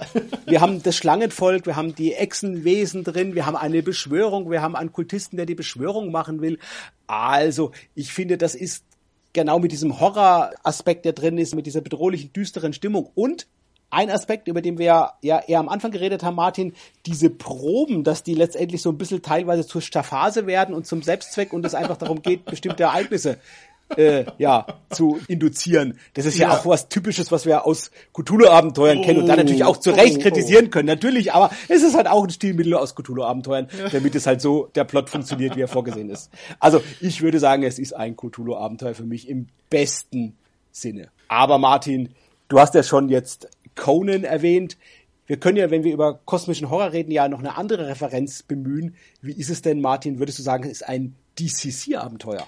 Das ist aber schön, dass du mich das fragst, lieber Carsten. Selbstverständlich handelt es sich bei diesem Abenteuer fast um ein reine weißes DCC-Abenteuer. Am Anfang war ich noch so ein bisschen skeptisch mit diesem Etikett, aber vor allem am Ende des Abenteuers, wo man sich so Raum für Raum durch den Magierturm durchfuchst und wo die Räume auch so schön beschrieben sind, zwei mal zwei Meter mit drei Meter Höhe und wo es Geheimtüren gibt und mit Fallen abgesicherte Schätze, wo Damage ausgewürfelt wird, da muss ich sagen, das ist schon ein klassischer alter Dungeon Crawler. Du hast schon gesagt, Cosmic Horror vom Feinsten, richtig mit Sphärenportalen nach Selem und mit Dämonen und mit magischen Materialien und so weiter und so fort. Also ich glaube, das ist DCC in seiner reinsten Form. Martin, ich glaube, ich habe einen hundertprozentigen Beweis gefunden, warum es kein DCC-Abenteuer ist. Oh, oh, jetzt bin ich gespannt. Wenn es ein DCC-Abenteuer wäre, wie viele Seiten dürfte es denn maximal haben? Das hast du aber sehr schön gesagt. Wenn es ein DCC-Abenteuer wäre, dann würde man das ganze Abenteuer wahrscheinlich auf zwölf Seiten unterbringen. Aber das ist keine Kritik. Ich finde, in der Gesamtbeschau muss man sagen, das ist eins der DSA-esten DSA-Abenteuer, was es gibt, und zwar in seiner aller, allerbesten Ausformung. Das hat alles drin, was ich persönlich am schwarzen Auge lieben konnte und was mich begeistert hat. Das holt einen ab durch seine inhaltliche Dichte. Das holt einen ab durch auch den weiten Blick. Das holt einen ab durch die Vernetzung von Kosmologie zu konkreten Eigenschaften, durch seine Vernetzung über die Publikationen, dass man da überall einen Spiegel findet. Man weiß, man kann da weiterlesen, man weiß, man kann da weiterlesen. Man lernt was bei dem Abenteuer. Also ich finde es interessant. Ja, wie gesagt, der frierende Wasserschlauch, da käme ich im Leben nicht drauf. Und ich glaube, sowas würde auch in keinem anderen Abenteuer jemals erwähnt werden. Aber das ist doch eine coole, präzise Info, die einen da weiterbringt. Also ich muss sagen, das ist zu Recht der Auftakt für unser Abenteuer-Panoptikum, weil es ein spektakuläres Abenteuer ist, das durchaus auch seinen Stellenwert hat im großen Kosmos der Rollenspiele das also sehr verschiedene Impulse aufnimmt. Du hast gesagt, das ist ein Cthulhu-Abenteuer, ich habe gesagt, das ist ein DCC-Abenteuer, beides natürlich ein bisschen mit Augenzwinker gedacht, aber das deckt viele Spielstile ab. Und ich finde, wenn man das spielt und wenn es ein erfolgreiches Abenteuerspiel ist, dann geht man da raus und ist vielleicht in Bann geschlagen für die nächsten zehn Jahre und da wird es also möglicherweise nicht wenigen so gegangen sein, ein voll und ganz ikonisches Abenteuer. Genau, dem kann ich mich wirklich nur anschließen. Vielleicht noch ein Aspekt, den ich nochmal herausheben will. Du hast aber gerade schon gesagt, Martin, ist, dass dieses Abenteuer so gut in das Land Aventurien passt und vieles von dem, was wir in Aventurien kennen, als DSA-Spieler so gut aufgreift und weiterführt irgendwie. Das ist ja auch die Stärke von vielen sehr guten DSA-Abenteuern und von einem exzellenten DSA-Abenteuer, wie es eben Staub und Sterne ist. Und das ist nicht nur der Auftakt unserer Reihe für die Abenteuer Panoptik K. Pfannkuchen. Abenteuer Pfannkuchen. Für die Abenteuer Pfannkuchen, sondern es ist auch der Auftakt für die ja doch sehr bekannte Kampagne beim Schwarzen Auge, nämlich die G7. Ja. Und auch wenn es da nicht enthalten ist in dieser vier- oder einbändigen Ausgabe mit den ganzen G7-Abenteuern und Nebenlinien-Abenteuern, ist es tatsächlich doch der Auftakt dafür. Ja. Und auch wenn es ursprünglich anders gedacht war, ich habe das jetzt auch wieder von Wiki Aventurica abgeschaut, die verweisen da auf die magischen Seiten, äh, ein äh, ja, Band über äh, Schwarze Auge so auf einer Metaebene. Da steht aber auch nicht mehr drin, das war ursprünglich wohl gedacht als Abenteuer für die magischen Metalle von Thomas Römer und in den G7-Abenteuern kommen ja auch magische Metalle vor, dann eben andere als das magische Metall, was jetzt hier thematisiert wird. Aber es ist halt dann nicht das Abenteuer für die Reihe der magischen Metalle geworden, aber es ist schon der Auftakt für die Borberat-Kampagne, für die G7-Kampagne, auch beim Schwarzen Auge. So, lieber Carsten, dann haben wir jetzt ja ganz schön lange miteinander geredet und da habe ich jetzt hier mal. Nein, Carsten, sag nichts, da werde ich mal was probieren. Und zwar habe ich hier mein temporal-magisches Lehrbuch. Und zwar, was habe ich denn hier? Was habe ich? Was passt hier gut? Ah, das ist gut, lieber Carsten. Ich mache jetzt folgendes. Ich werde jetzt mit Temporalmagie dich in eine Zeit zaubern, in der du weg bist. Achtung, halt mal kurz die Luft an. Ich nehme hier diesen Zauberstab, drehe ihn nach links, nach rechts, hier, einen kleinen Drudenfuß in die Luft und hepp. Ah, hervorragend. Der Carsten ist nicht mehr da. Ich was schaue hier gerade, Moment, was ist hier auf Seite 2?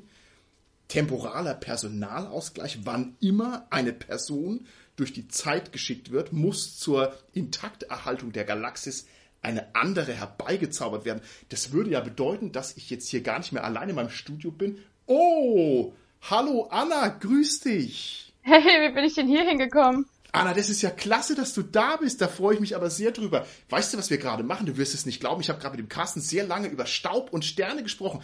Und wir hatten doch vor längerer Zeit mal darüber gesprochen, dass du einen Lesestand vollführen möchtest. Hast du im Ernst das Abenteuer durchgelesen mittlerweile? Ja, durchaus. Hervorragend, das ist ja super.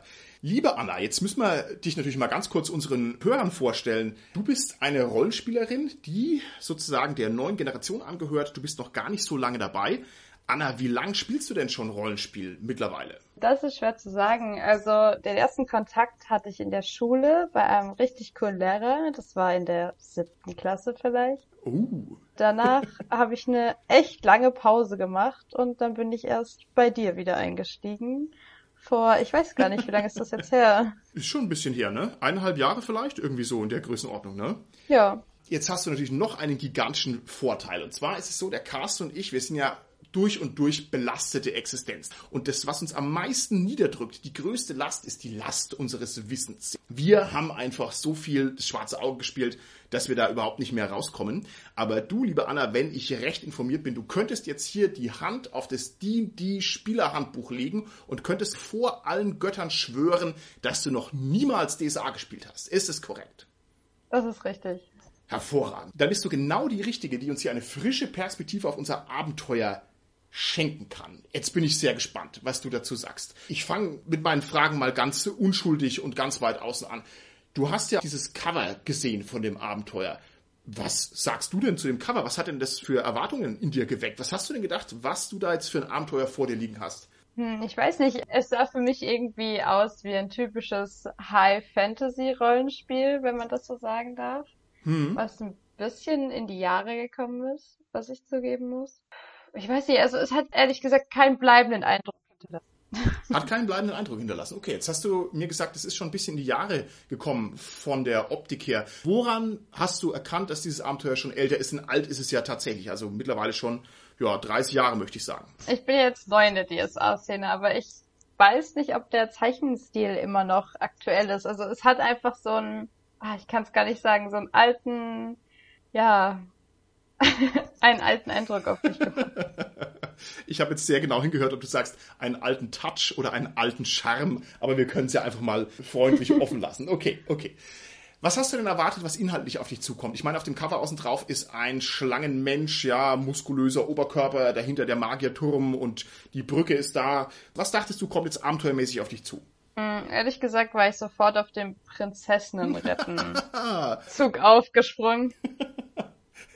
Okay, ganz und gar verkehrt ist es gar nicht. Ja, man begibt sich ja tatsächlich in dem Abenteuer auch auf die Suche nach jemandem, der entführt ist. Jetzt hast du dieses Abenteuer tatsächlich durchgelesen und Staub und Sterne ist durchaus ein seitenstarkes Abenteuer. Also das hat das schwarze Auge so an sich, dass da nicht gespart wird an Text. Und jetzt bin ich natürlich sehr gespannt, was dir beim Lesen dieses Abenteuers ins Auge gefallen ist, welchen Eindruck du hattest, was du wundersam fandest oder was du vielleicht auch irgendwie bemerkenswert fandest. Erzähl doch mal einfach frei von der Leber weg, wieso dein Eindruck von diesem Abenteuer war. Okay, also tatsächlich der allererste Eindruck war, mir ist aufgefallen, dass ich wirklich die Namen und die Ortschaften nicht kenne. Also vor allem der erste Teil, der so ein bisschen den Spielleiter reinführen soll. Da geht's ja wirklich darum, das Abenteuer in der Welt von Aventurien zu lokalisieren und das hat mir alles überhaupt nichts gesagt. Das ist mir natürlich als erstes aufgefallen. Ich kann mir vorstellen, dass das für die alteingesessenen DSA-Spieler auf jeden Fall sehr viel Spaß macht. Für jemanden, der der Lore drin ist. Für jemanden, der es nicht ist, ist es natürlich erstmal, ich weiß nicht, überfordernd oder vielleicht sehr neu, aber ich kann mir vorstellen, dass wenn man während des Spielens dann leicht verdauliche Informationen immer wieder dazu bekommt, dass das doch wirklich Spaß macht, da langsam in diese Welt einzutauchen.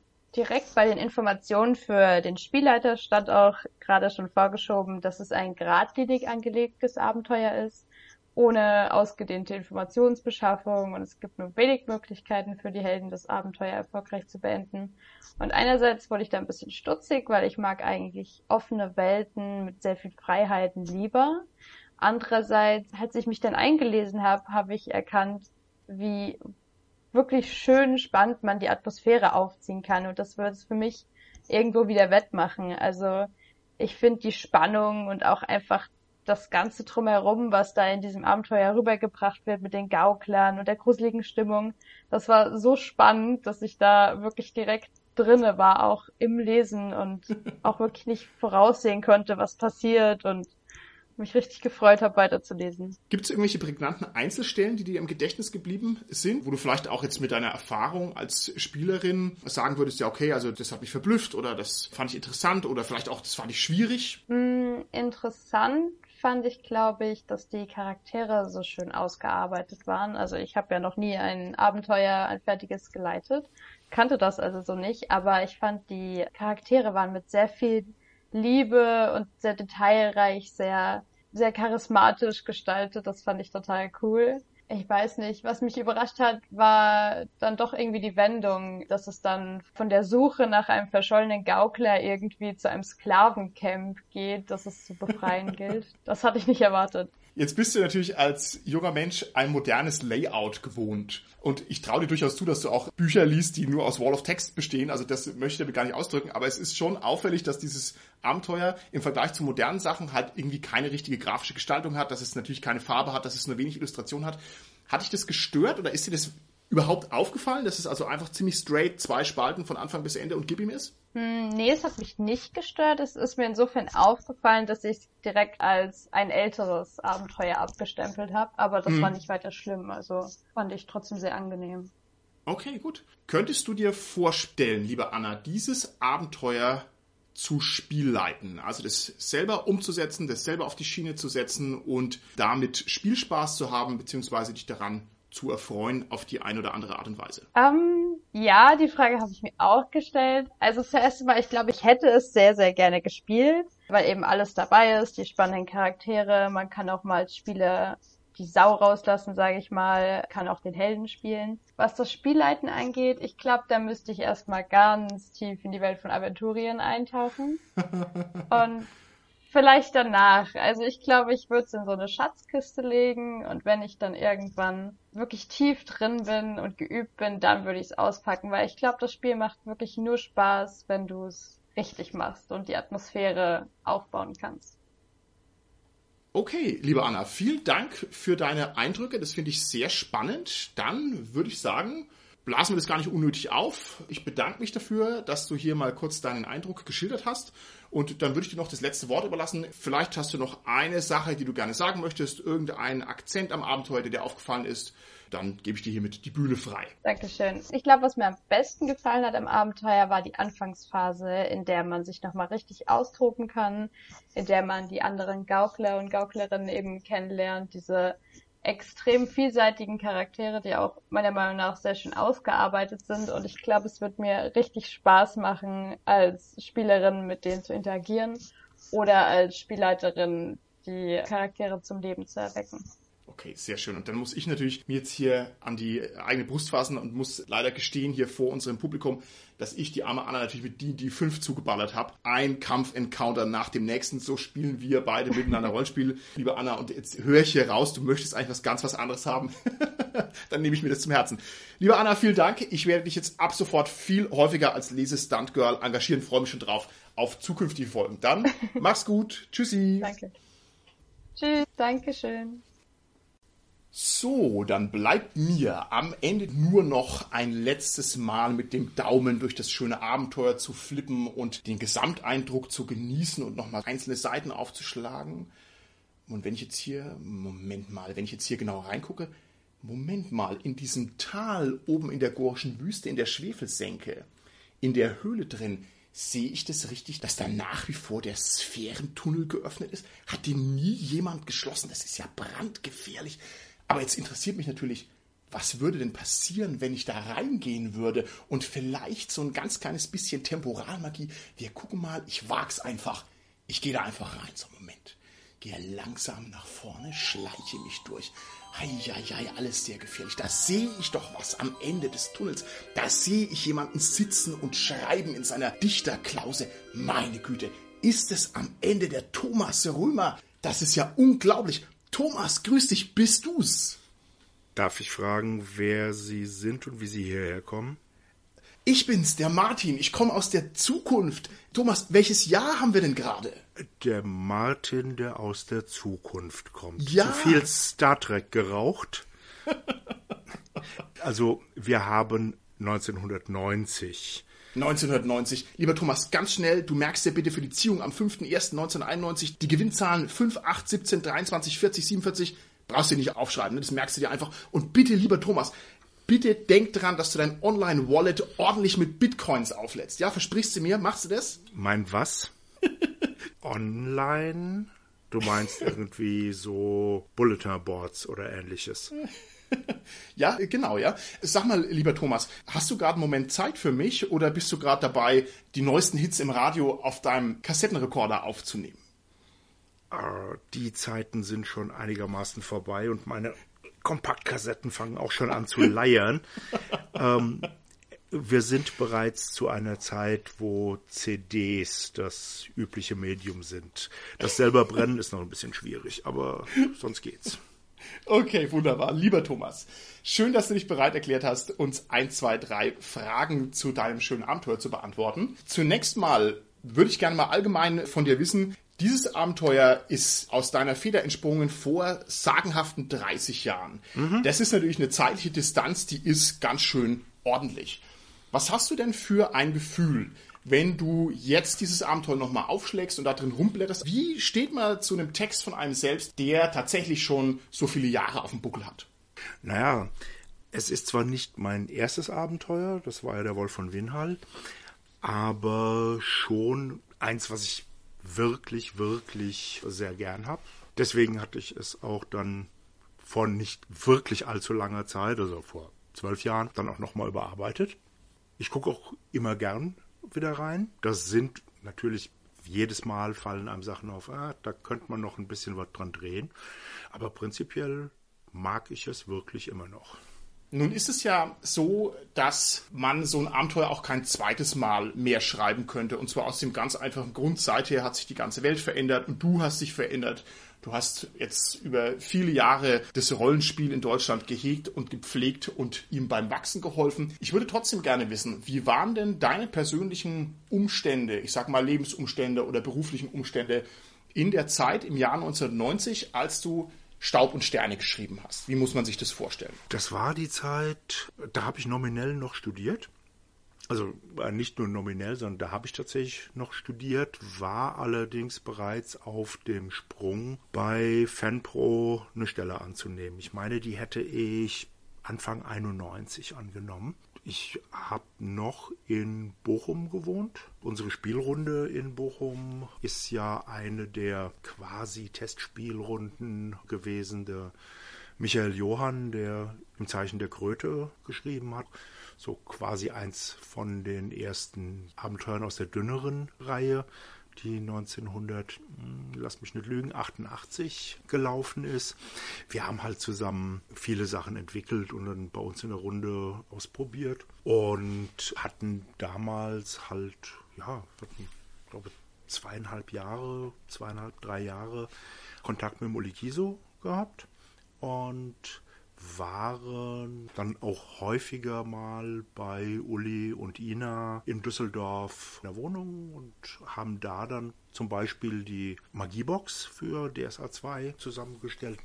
Aus der Zeit hat sich einfach eine prima Zusammenarbeit entwickelt. Ich weiß jetzt tatsächlich nicht genau, bin mir aber recht sicher, dass wir die auch schon hatten. Die erste Redaktionsrunde die der Uli geleitet hat. Okay. Daraus haben sich dann im Endeffekt weitere Projekte entwickelt. Zu der Zeit müsste einigermaßen parallel die Arbeit an der, oder sie war gerade beendet, Land des Schwarzen Auges Box also halt tatsächlich die Weltbox für DSA 2 gewesen sein. Okay, alles klar.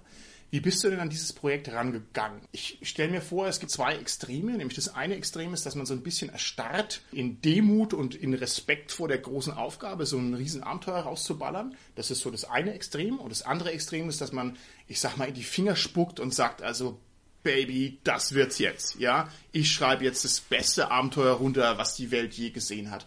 Wo muss man dich da verorten? Oder hattest du vielleicht eine ganz andere Grundeinstellung, als du da rangegangen bist? Ich hatte definitiv Ideen, die ich unterbringen wollte. Szenen, die drin sein sollten. Und ich hatte ja tatsächlich mit dem Wolf von Winhall dann halt auch erste Abenteuererfahrungen und wir haben dann bei Uli auch gesehen, wie die Abenteuer von Kollegen beziehungsweise dann späteren Kollegen gelaufen sind, was zu beachten war. Ich meine, ich habe durchaus den Wolf von Winhall, der ja noch ganz klassisch auf der Reiseschreibmaschine entstanden ist, noch rot lektoriert zurückbekommen. Hatte ich, glaube ich, schon mal erzählt. So mit den moderneren Arbeitsmethoden am Rechner konnte man halt natürlich auch viel Textblöcke hin und her schieben und Sachen einfach löschen und wieder neu angehen. Das war arbeitsmäßig natürlich schon deutlich praktischer. Und ich bin tatsächlich eher so einer, der konstruiert. Also kein, jetzt lass ich mal den Flow kommen, sondern ich will das und das drin haben und da müssen wir gucken, wie wir da irgendwelche Übergänge hinbekommen. Das ist alles durchaus schon eher konzentrierte Arbeit. Okay, das ist ja super interessant. Also, das kenne ich auch von manchen Schriftstellern, dass sie da sehr strategisch rangehen und das sozusagen aufbauen, wie man ein Haus baut. Und so erzählst du mir das ja auch ein bisschen waren die Ideen für Staub und Sterne denn Ideen von dir, die du sozusagen schon immer mit dir rumgetragen hast? So wie man ein bisschen sprichwörtlich sagt, in jedem steckt ein Roman. Oder war das eher so, dass diese Ideen im Wesentlichen ein bisschen aus der Notwendigkeit geboren waren, um die Geschichte fertig zu kriegen? Oder hast du vielleicht sogar Vorgaben bekommen, dass der Ulrich Kieso gesagt hat, mach uns doch mal was in der gorischen Wüste? Oder wie muss man sich das vorstellen? Nee, das ist tatsächlich in dem Sinne auf meinem eigenen Mist gewachsen. Also tatsächlich eine wirkliche Vorplanung gab es zu diesem Zeitpunkt noch nicht. Es war wirklich ein, wir schauen mal, oder Uli hat halt geguckt, wer kann schreiben, glaubt er, oder wer hat auch wenig Korrekturaufwand dabei, ist ja auch immer eine wichtige Sache. Tolles Abenteuer schreiben, was aber durch drei Lektorats- und Korrektoratszyklen geht, ist natürlich unproduktiv. Ich bin mir recht sicher, dass ich dafür ganz klassischen Exposé angefertigt habe, das dann ohne große Korrekturen angenommen worden ist. Wie gesagt, Wolf von Winhall war halt noch einiges an Lektoratsanmerkungen drin.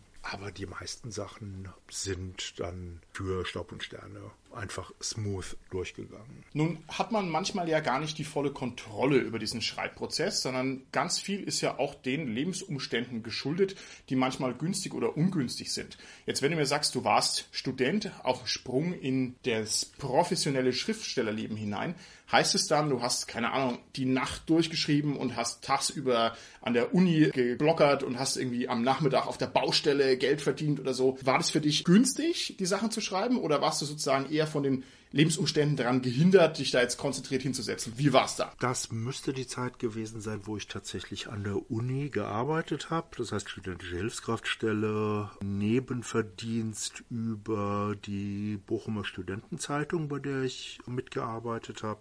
Da war ich irgendwie Vertreter der Fachschaftsvertreterkonferenz. Das heißt, ich war sozial einigermaßen abgesichert und die Aussicht, vollumfängliches Abenteuer zu schreiben, da müsste es damals, ich glaube, 3500 Mark für gegeben haben, war natürlich dann auch schon entsprechender Ansporn, da was zu machen. Ich habe zu dem Zeitpunkt an der Uni zwei, drei Vorlesungen, Seminare gehabt, also die Zahl der Semesterwochenstunden war nicht so wirklich groß. Das heißt, da habe ich dann natürlich auch die Zeit gehabt, das dann nachmittags und abends zu schreiben. Okay, super. Wie lange hast du denn dran geschrieben insgesamt? Von dem ersten Tastenschlag bis zum letzten? Boah, könnte ich jetzt nicht mehr sagen. Vermutlich ging es schneller als die Abenteuer, die ich dann später geschrieben habe. Jetzt ist so ein Text ja kein Satellit, der allein im Weltraum rumschwebt, sondern ganz im Gegenteil. Man ist ja immer, ob man möchte oder nicht, eingebettet in ein Kontinuum von Texten. Ne? Also man muss ja schon mal ein Abenteuer gesehen haben, um dann auch selber ein Abenteuer zu schreiben. Und es ist in meinen Augen auch aus Gründen der Hermeneutik überhaupt nicht möglich, sich daraus zu lösen. Und ich stelle mir das jetzt ein bisschen so vor, dass du natürlich ganz viele Abenteuer kennst und gelesen hast und dass du also schon im Vorfeld Abenteuer kanntest, wo du gesagt hast, okay, das funktioniert gut, das gefällt mir gut und auch im Negativen, dass du auch gesagt hast, okay, also das möchte ich so nicht schreiben, das klappt nicht, das gefällt mir nicht. Hattest du da im Vorfeld Akzente oder negative Akzente, die dir wichtig waren für das Abenteuer oder die du gerne vermeiden hättest wollen, um dein Abenteuer sozusagen besser zu machen als die Abenteuer, die du bisher schon gelesen hast bis zu diesem Zeitpunkt? Naja, der bestehende Textkorpus vom Schwarzen Auge war damals ja noch nicht wirklich groß. Der ist in den 90ern erst massiv angewachsen. Das heißt, wir hatten die Magiebox, wir haben an der Land des Schwarzen Auges gearbeitet. Es sind erste Regionalbeschreibungen da gewesen, die waren aber Bornland und Liebliches Feld. Das heißt auch nichts, wo ich dann in den Tulamidenlanden irgendwas groß hätte beachten müssen. Ich glaube, Jörg und Hartmar haben zu diesem Zeitpunkt entweder parallel oder hatten sie auch gerade fertig die Kombox, also die Wüste Kom und die Echsensümpfe. Da sind natürlich Sachen, auf die ich teilweise zurückgegriffen habe. Aber ansonsten, was Abenteuer Stil und Methodik angeht, war es ganz klar, dass ich wieder was schreiben wollte, was Stadt, Überland, Dungeon als Elemente drin hat, um hm. einfach die unterschiedlichen Heldentypen und die unterschiedlichen Spielervorlieben entsprechend unterzubringen und eine möglichst breite Gruppe von Spielern damit zufriedenzustellen. Also das ist halt was, was ich auch über die Jahre durchgezogen habe. Bin ich auch heute immer noch ein großer Freund davon, dass du einmal was für die Sozialcharaktere, einmal was für die Wildnischaraktere und einmal im Endeffekt für alle, die grob hauen, stechen, zaubern können. Da frage ich gleich mal nach. Wir hatten ja auch schon ein bisschen drüber gesprochen. Ich fand es sehr bemerkenswert, dass du sehr deutlich in dem Abenteuer auf die Figur der Hexe eingegangen bist, die durch ihre Flugfähigkeit ja irgendwie ein operatives Problem für das Abenteuer darstellt. Also wenn man das als Problem sehen möchte, weil die oft in der Lage ist, ganz viele Probleme, die eigentlich spannende Abenteuerherausforderungen sind, dadurch zu umgehen, dass sie halt einfach fliegen kann. Möchtest du da noch einen Satz dazu sagen? Ich hatte irgendwie den Eindruck, das hat dich sehr beschäftigt. War das damals ein heißes Thema in der Redaktion oder habt ihr euch da sehr darüber geärgert? Geärgert oder fandet ihr das cool? Ich weiß nicht, kannst du da noch ein Schlaglicht drauf werfen? Zu ärgern war da nichts. Es ist einfach nur, man muss es entsprechend beachten, dass Heldengruppen, in denen eine Hexe mitspielt, halt die dritte Dimension zur Verfügung steht. Und das heißt, das muss einfach Eingang ins Abenteuer finden. Es gab damals ja noch gar nicht so, dass man großartig das Problem hätte, dass vielleicht neben der Hexe noch ein Praios-Geweihter oder zusätzlich zum Praios-Geweihten ein Brabaker Schwarzmagier dabei waren. Gab es natürlich auch schon, aber alles nicht unbedingt so das große Problem fürs Abenteuer. Nee, die Hexenabschnitte sind ja in erster Linie irgendwelche Fernerkundungsabschnitte.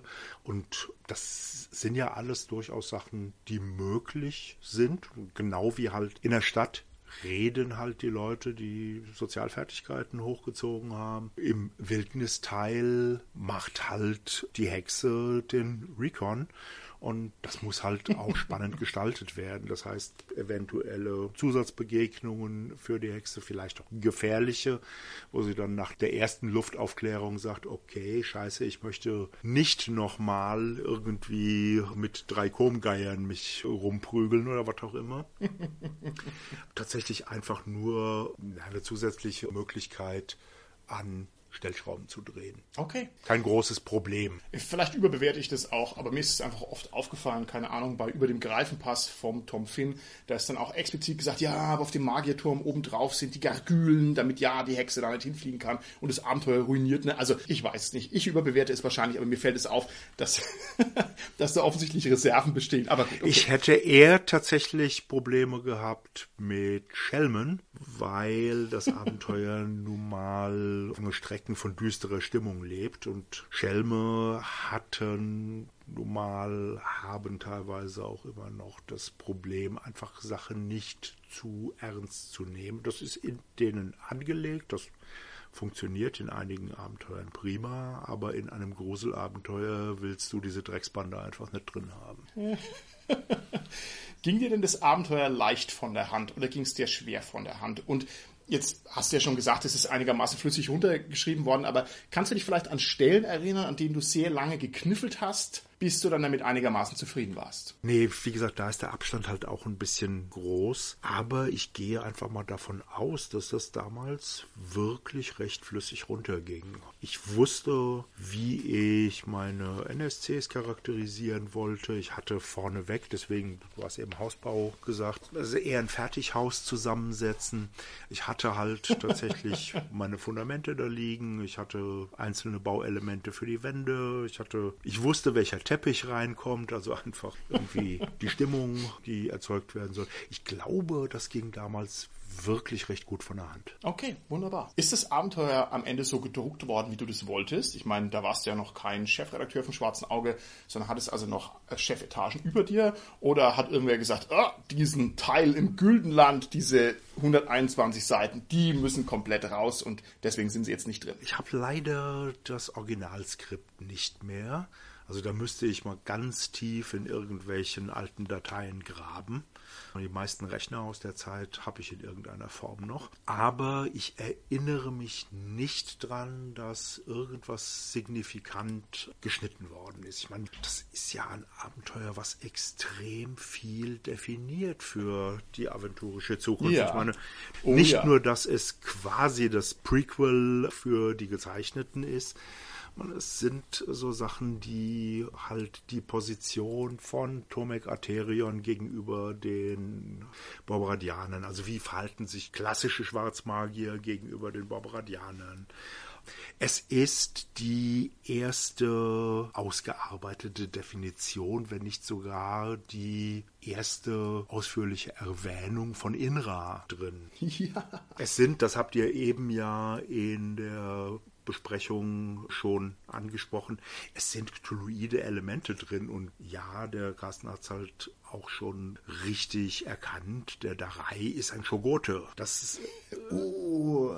Yay, da freut er sich. Das heißt, dass die ganzen Sachen drin sind und auch halt überhaupt die Tatsache, es gibt diese Versuche, Barbara zurückzuholen, gab es halt mit den Seelen der Magier schon mal das Barbaradianerkloster, was ja auch im Endeffekt dann bei der Personenbeschreibung von Liscom erwähnt wird. Der war zwar in einem anderen Barbaradianerkloster, aber offensichtlich ist diese Sekte einigermaßen verbreitet und sie sind immer noch dran, ihr Magnum Opus zu machen. Dass diese ganzen Sachen drin sind, was für die damalige Zeit schon großkalibrig war, ja, gehe ich ja. davon aus, dass da nichts noch größer kalibriges irgendwie rausgelassen worden ist.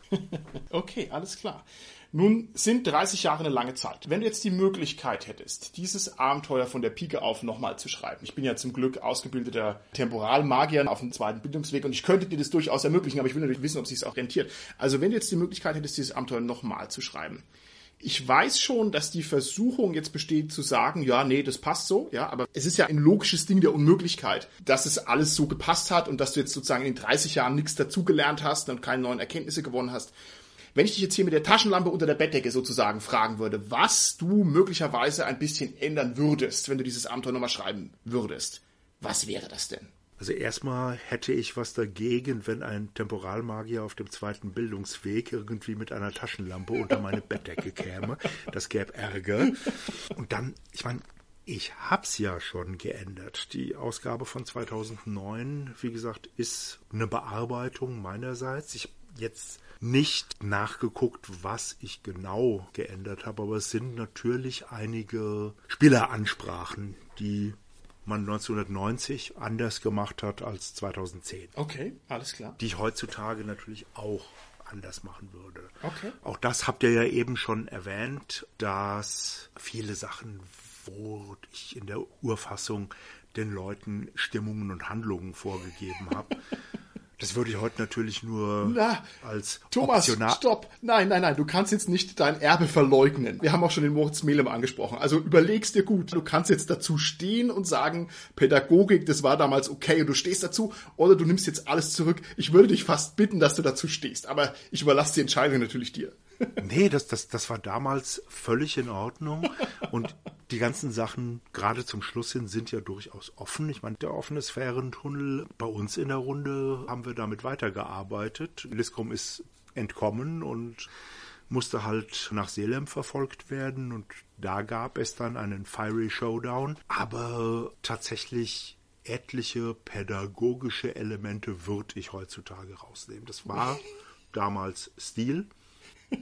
Also für DSA. Das war auch das, wo wir uns absichtlich abgegrenzt haben von irgendwelchen, naja, unmotiviert in der Gegend rumstehenden Dungeons, die halt bestenfalls irgendwelche Schwierigkeitslevel, nämlich unterirdische Kellergeschosse verschiedener Höhe hatten und wir hatten eine Story. Aber heutzutage würde ich schon sagen, genauso wie es keine klassische, klare Sandbox gibt, ist auf der anderen Seite ein ich stecke die Story vorneweg rein und die Spielerinnen und Spieler erleben sie halt mit. Halt genauso blöder Ansatz. Das heißt, da würde ich heutzutage ganz eindeutig gucken, das auszubalancieren.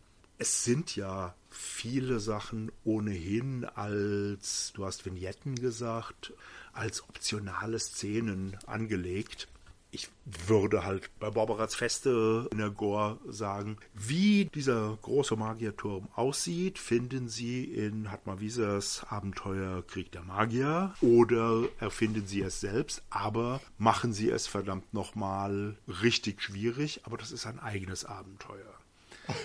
Andere Sachen wie es gibt Abenteuerpunkte dafür, dieses Grabmal, wo halt die Boroni die Leute aus der Schlacht oben in der Gore zur Ruhe gebettet haben, das wiederherzustellen, das finde ich immer noch richtig. Solche Sachen, dass du Erfahrungspunkte, Abenteuerpunkte für eine abenteuerkonforme und charakterkonforme Handlung bekommst und nicht nur für, was habe ich eigentlich alles erlebt, habe ich ein neues Monster gesehen, habe ich einen neuen Quadratkilometer Landfläche betreten. Das finde ich immer noch völlig in Ordnung. Okay, wunderbar. Gut, lieber Thomas, dann muss ich mich ganz, ganz herzlich bei dir bedanken für dieses Interview und für die abschließenden Worte in dieser Folge zu dem Abenteuer und an alle Hörerinnen und Hörer draußen im SK Podcastland. Es ist das Jahr 2021, alle haben es gehört. Thomas Römer entschuldigt sich für 30 Jahre Railroading und Pädagogik. Wow. Dann, lieber Thomas, hoffentlich bis zum nächsten Mal. Mach's gut. Ja, Dankeschön und in dem Sinne auch Grüße an Moritz und die ganze Oldschool-Fraktion. Wir hören uns sicherlich das ein oder andere Mal auf diesem Kanal wieder.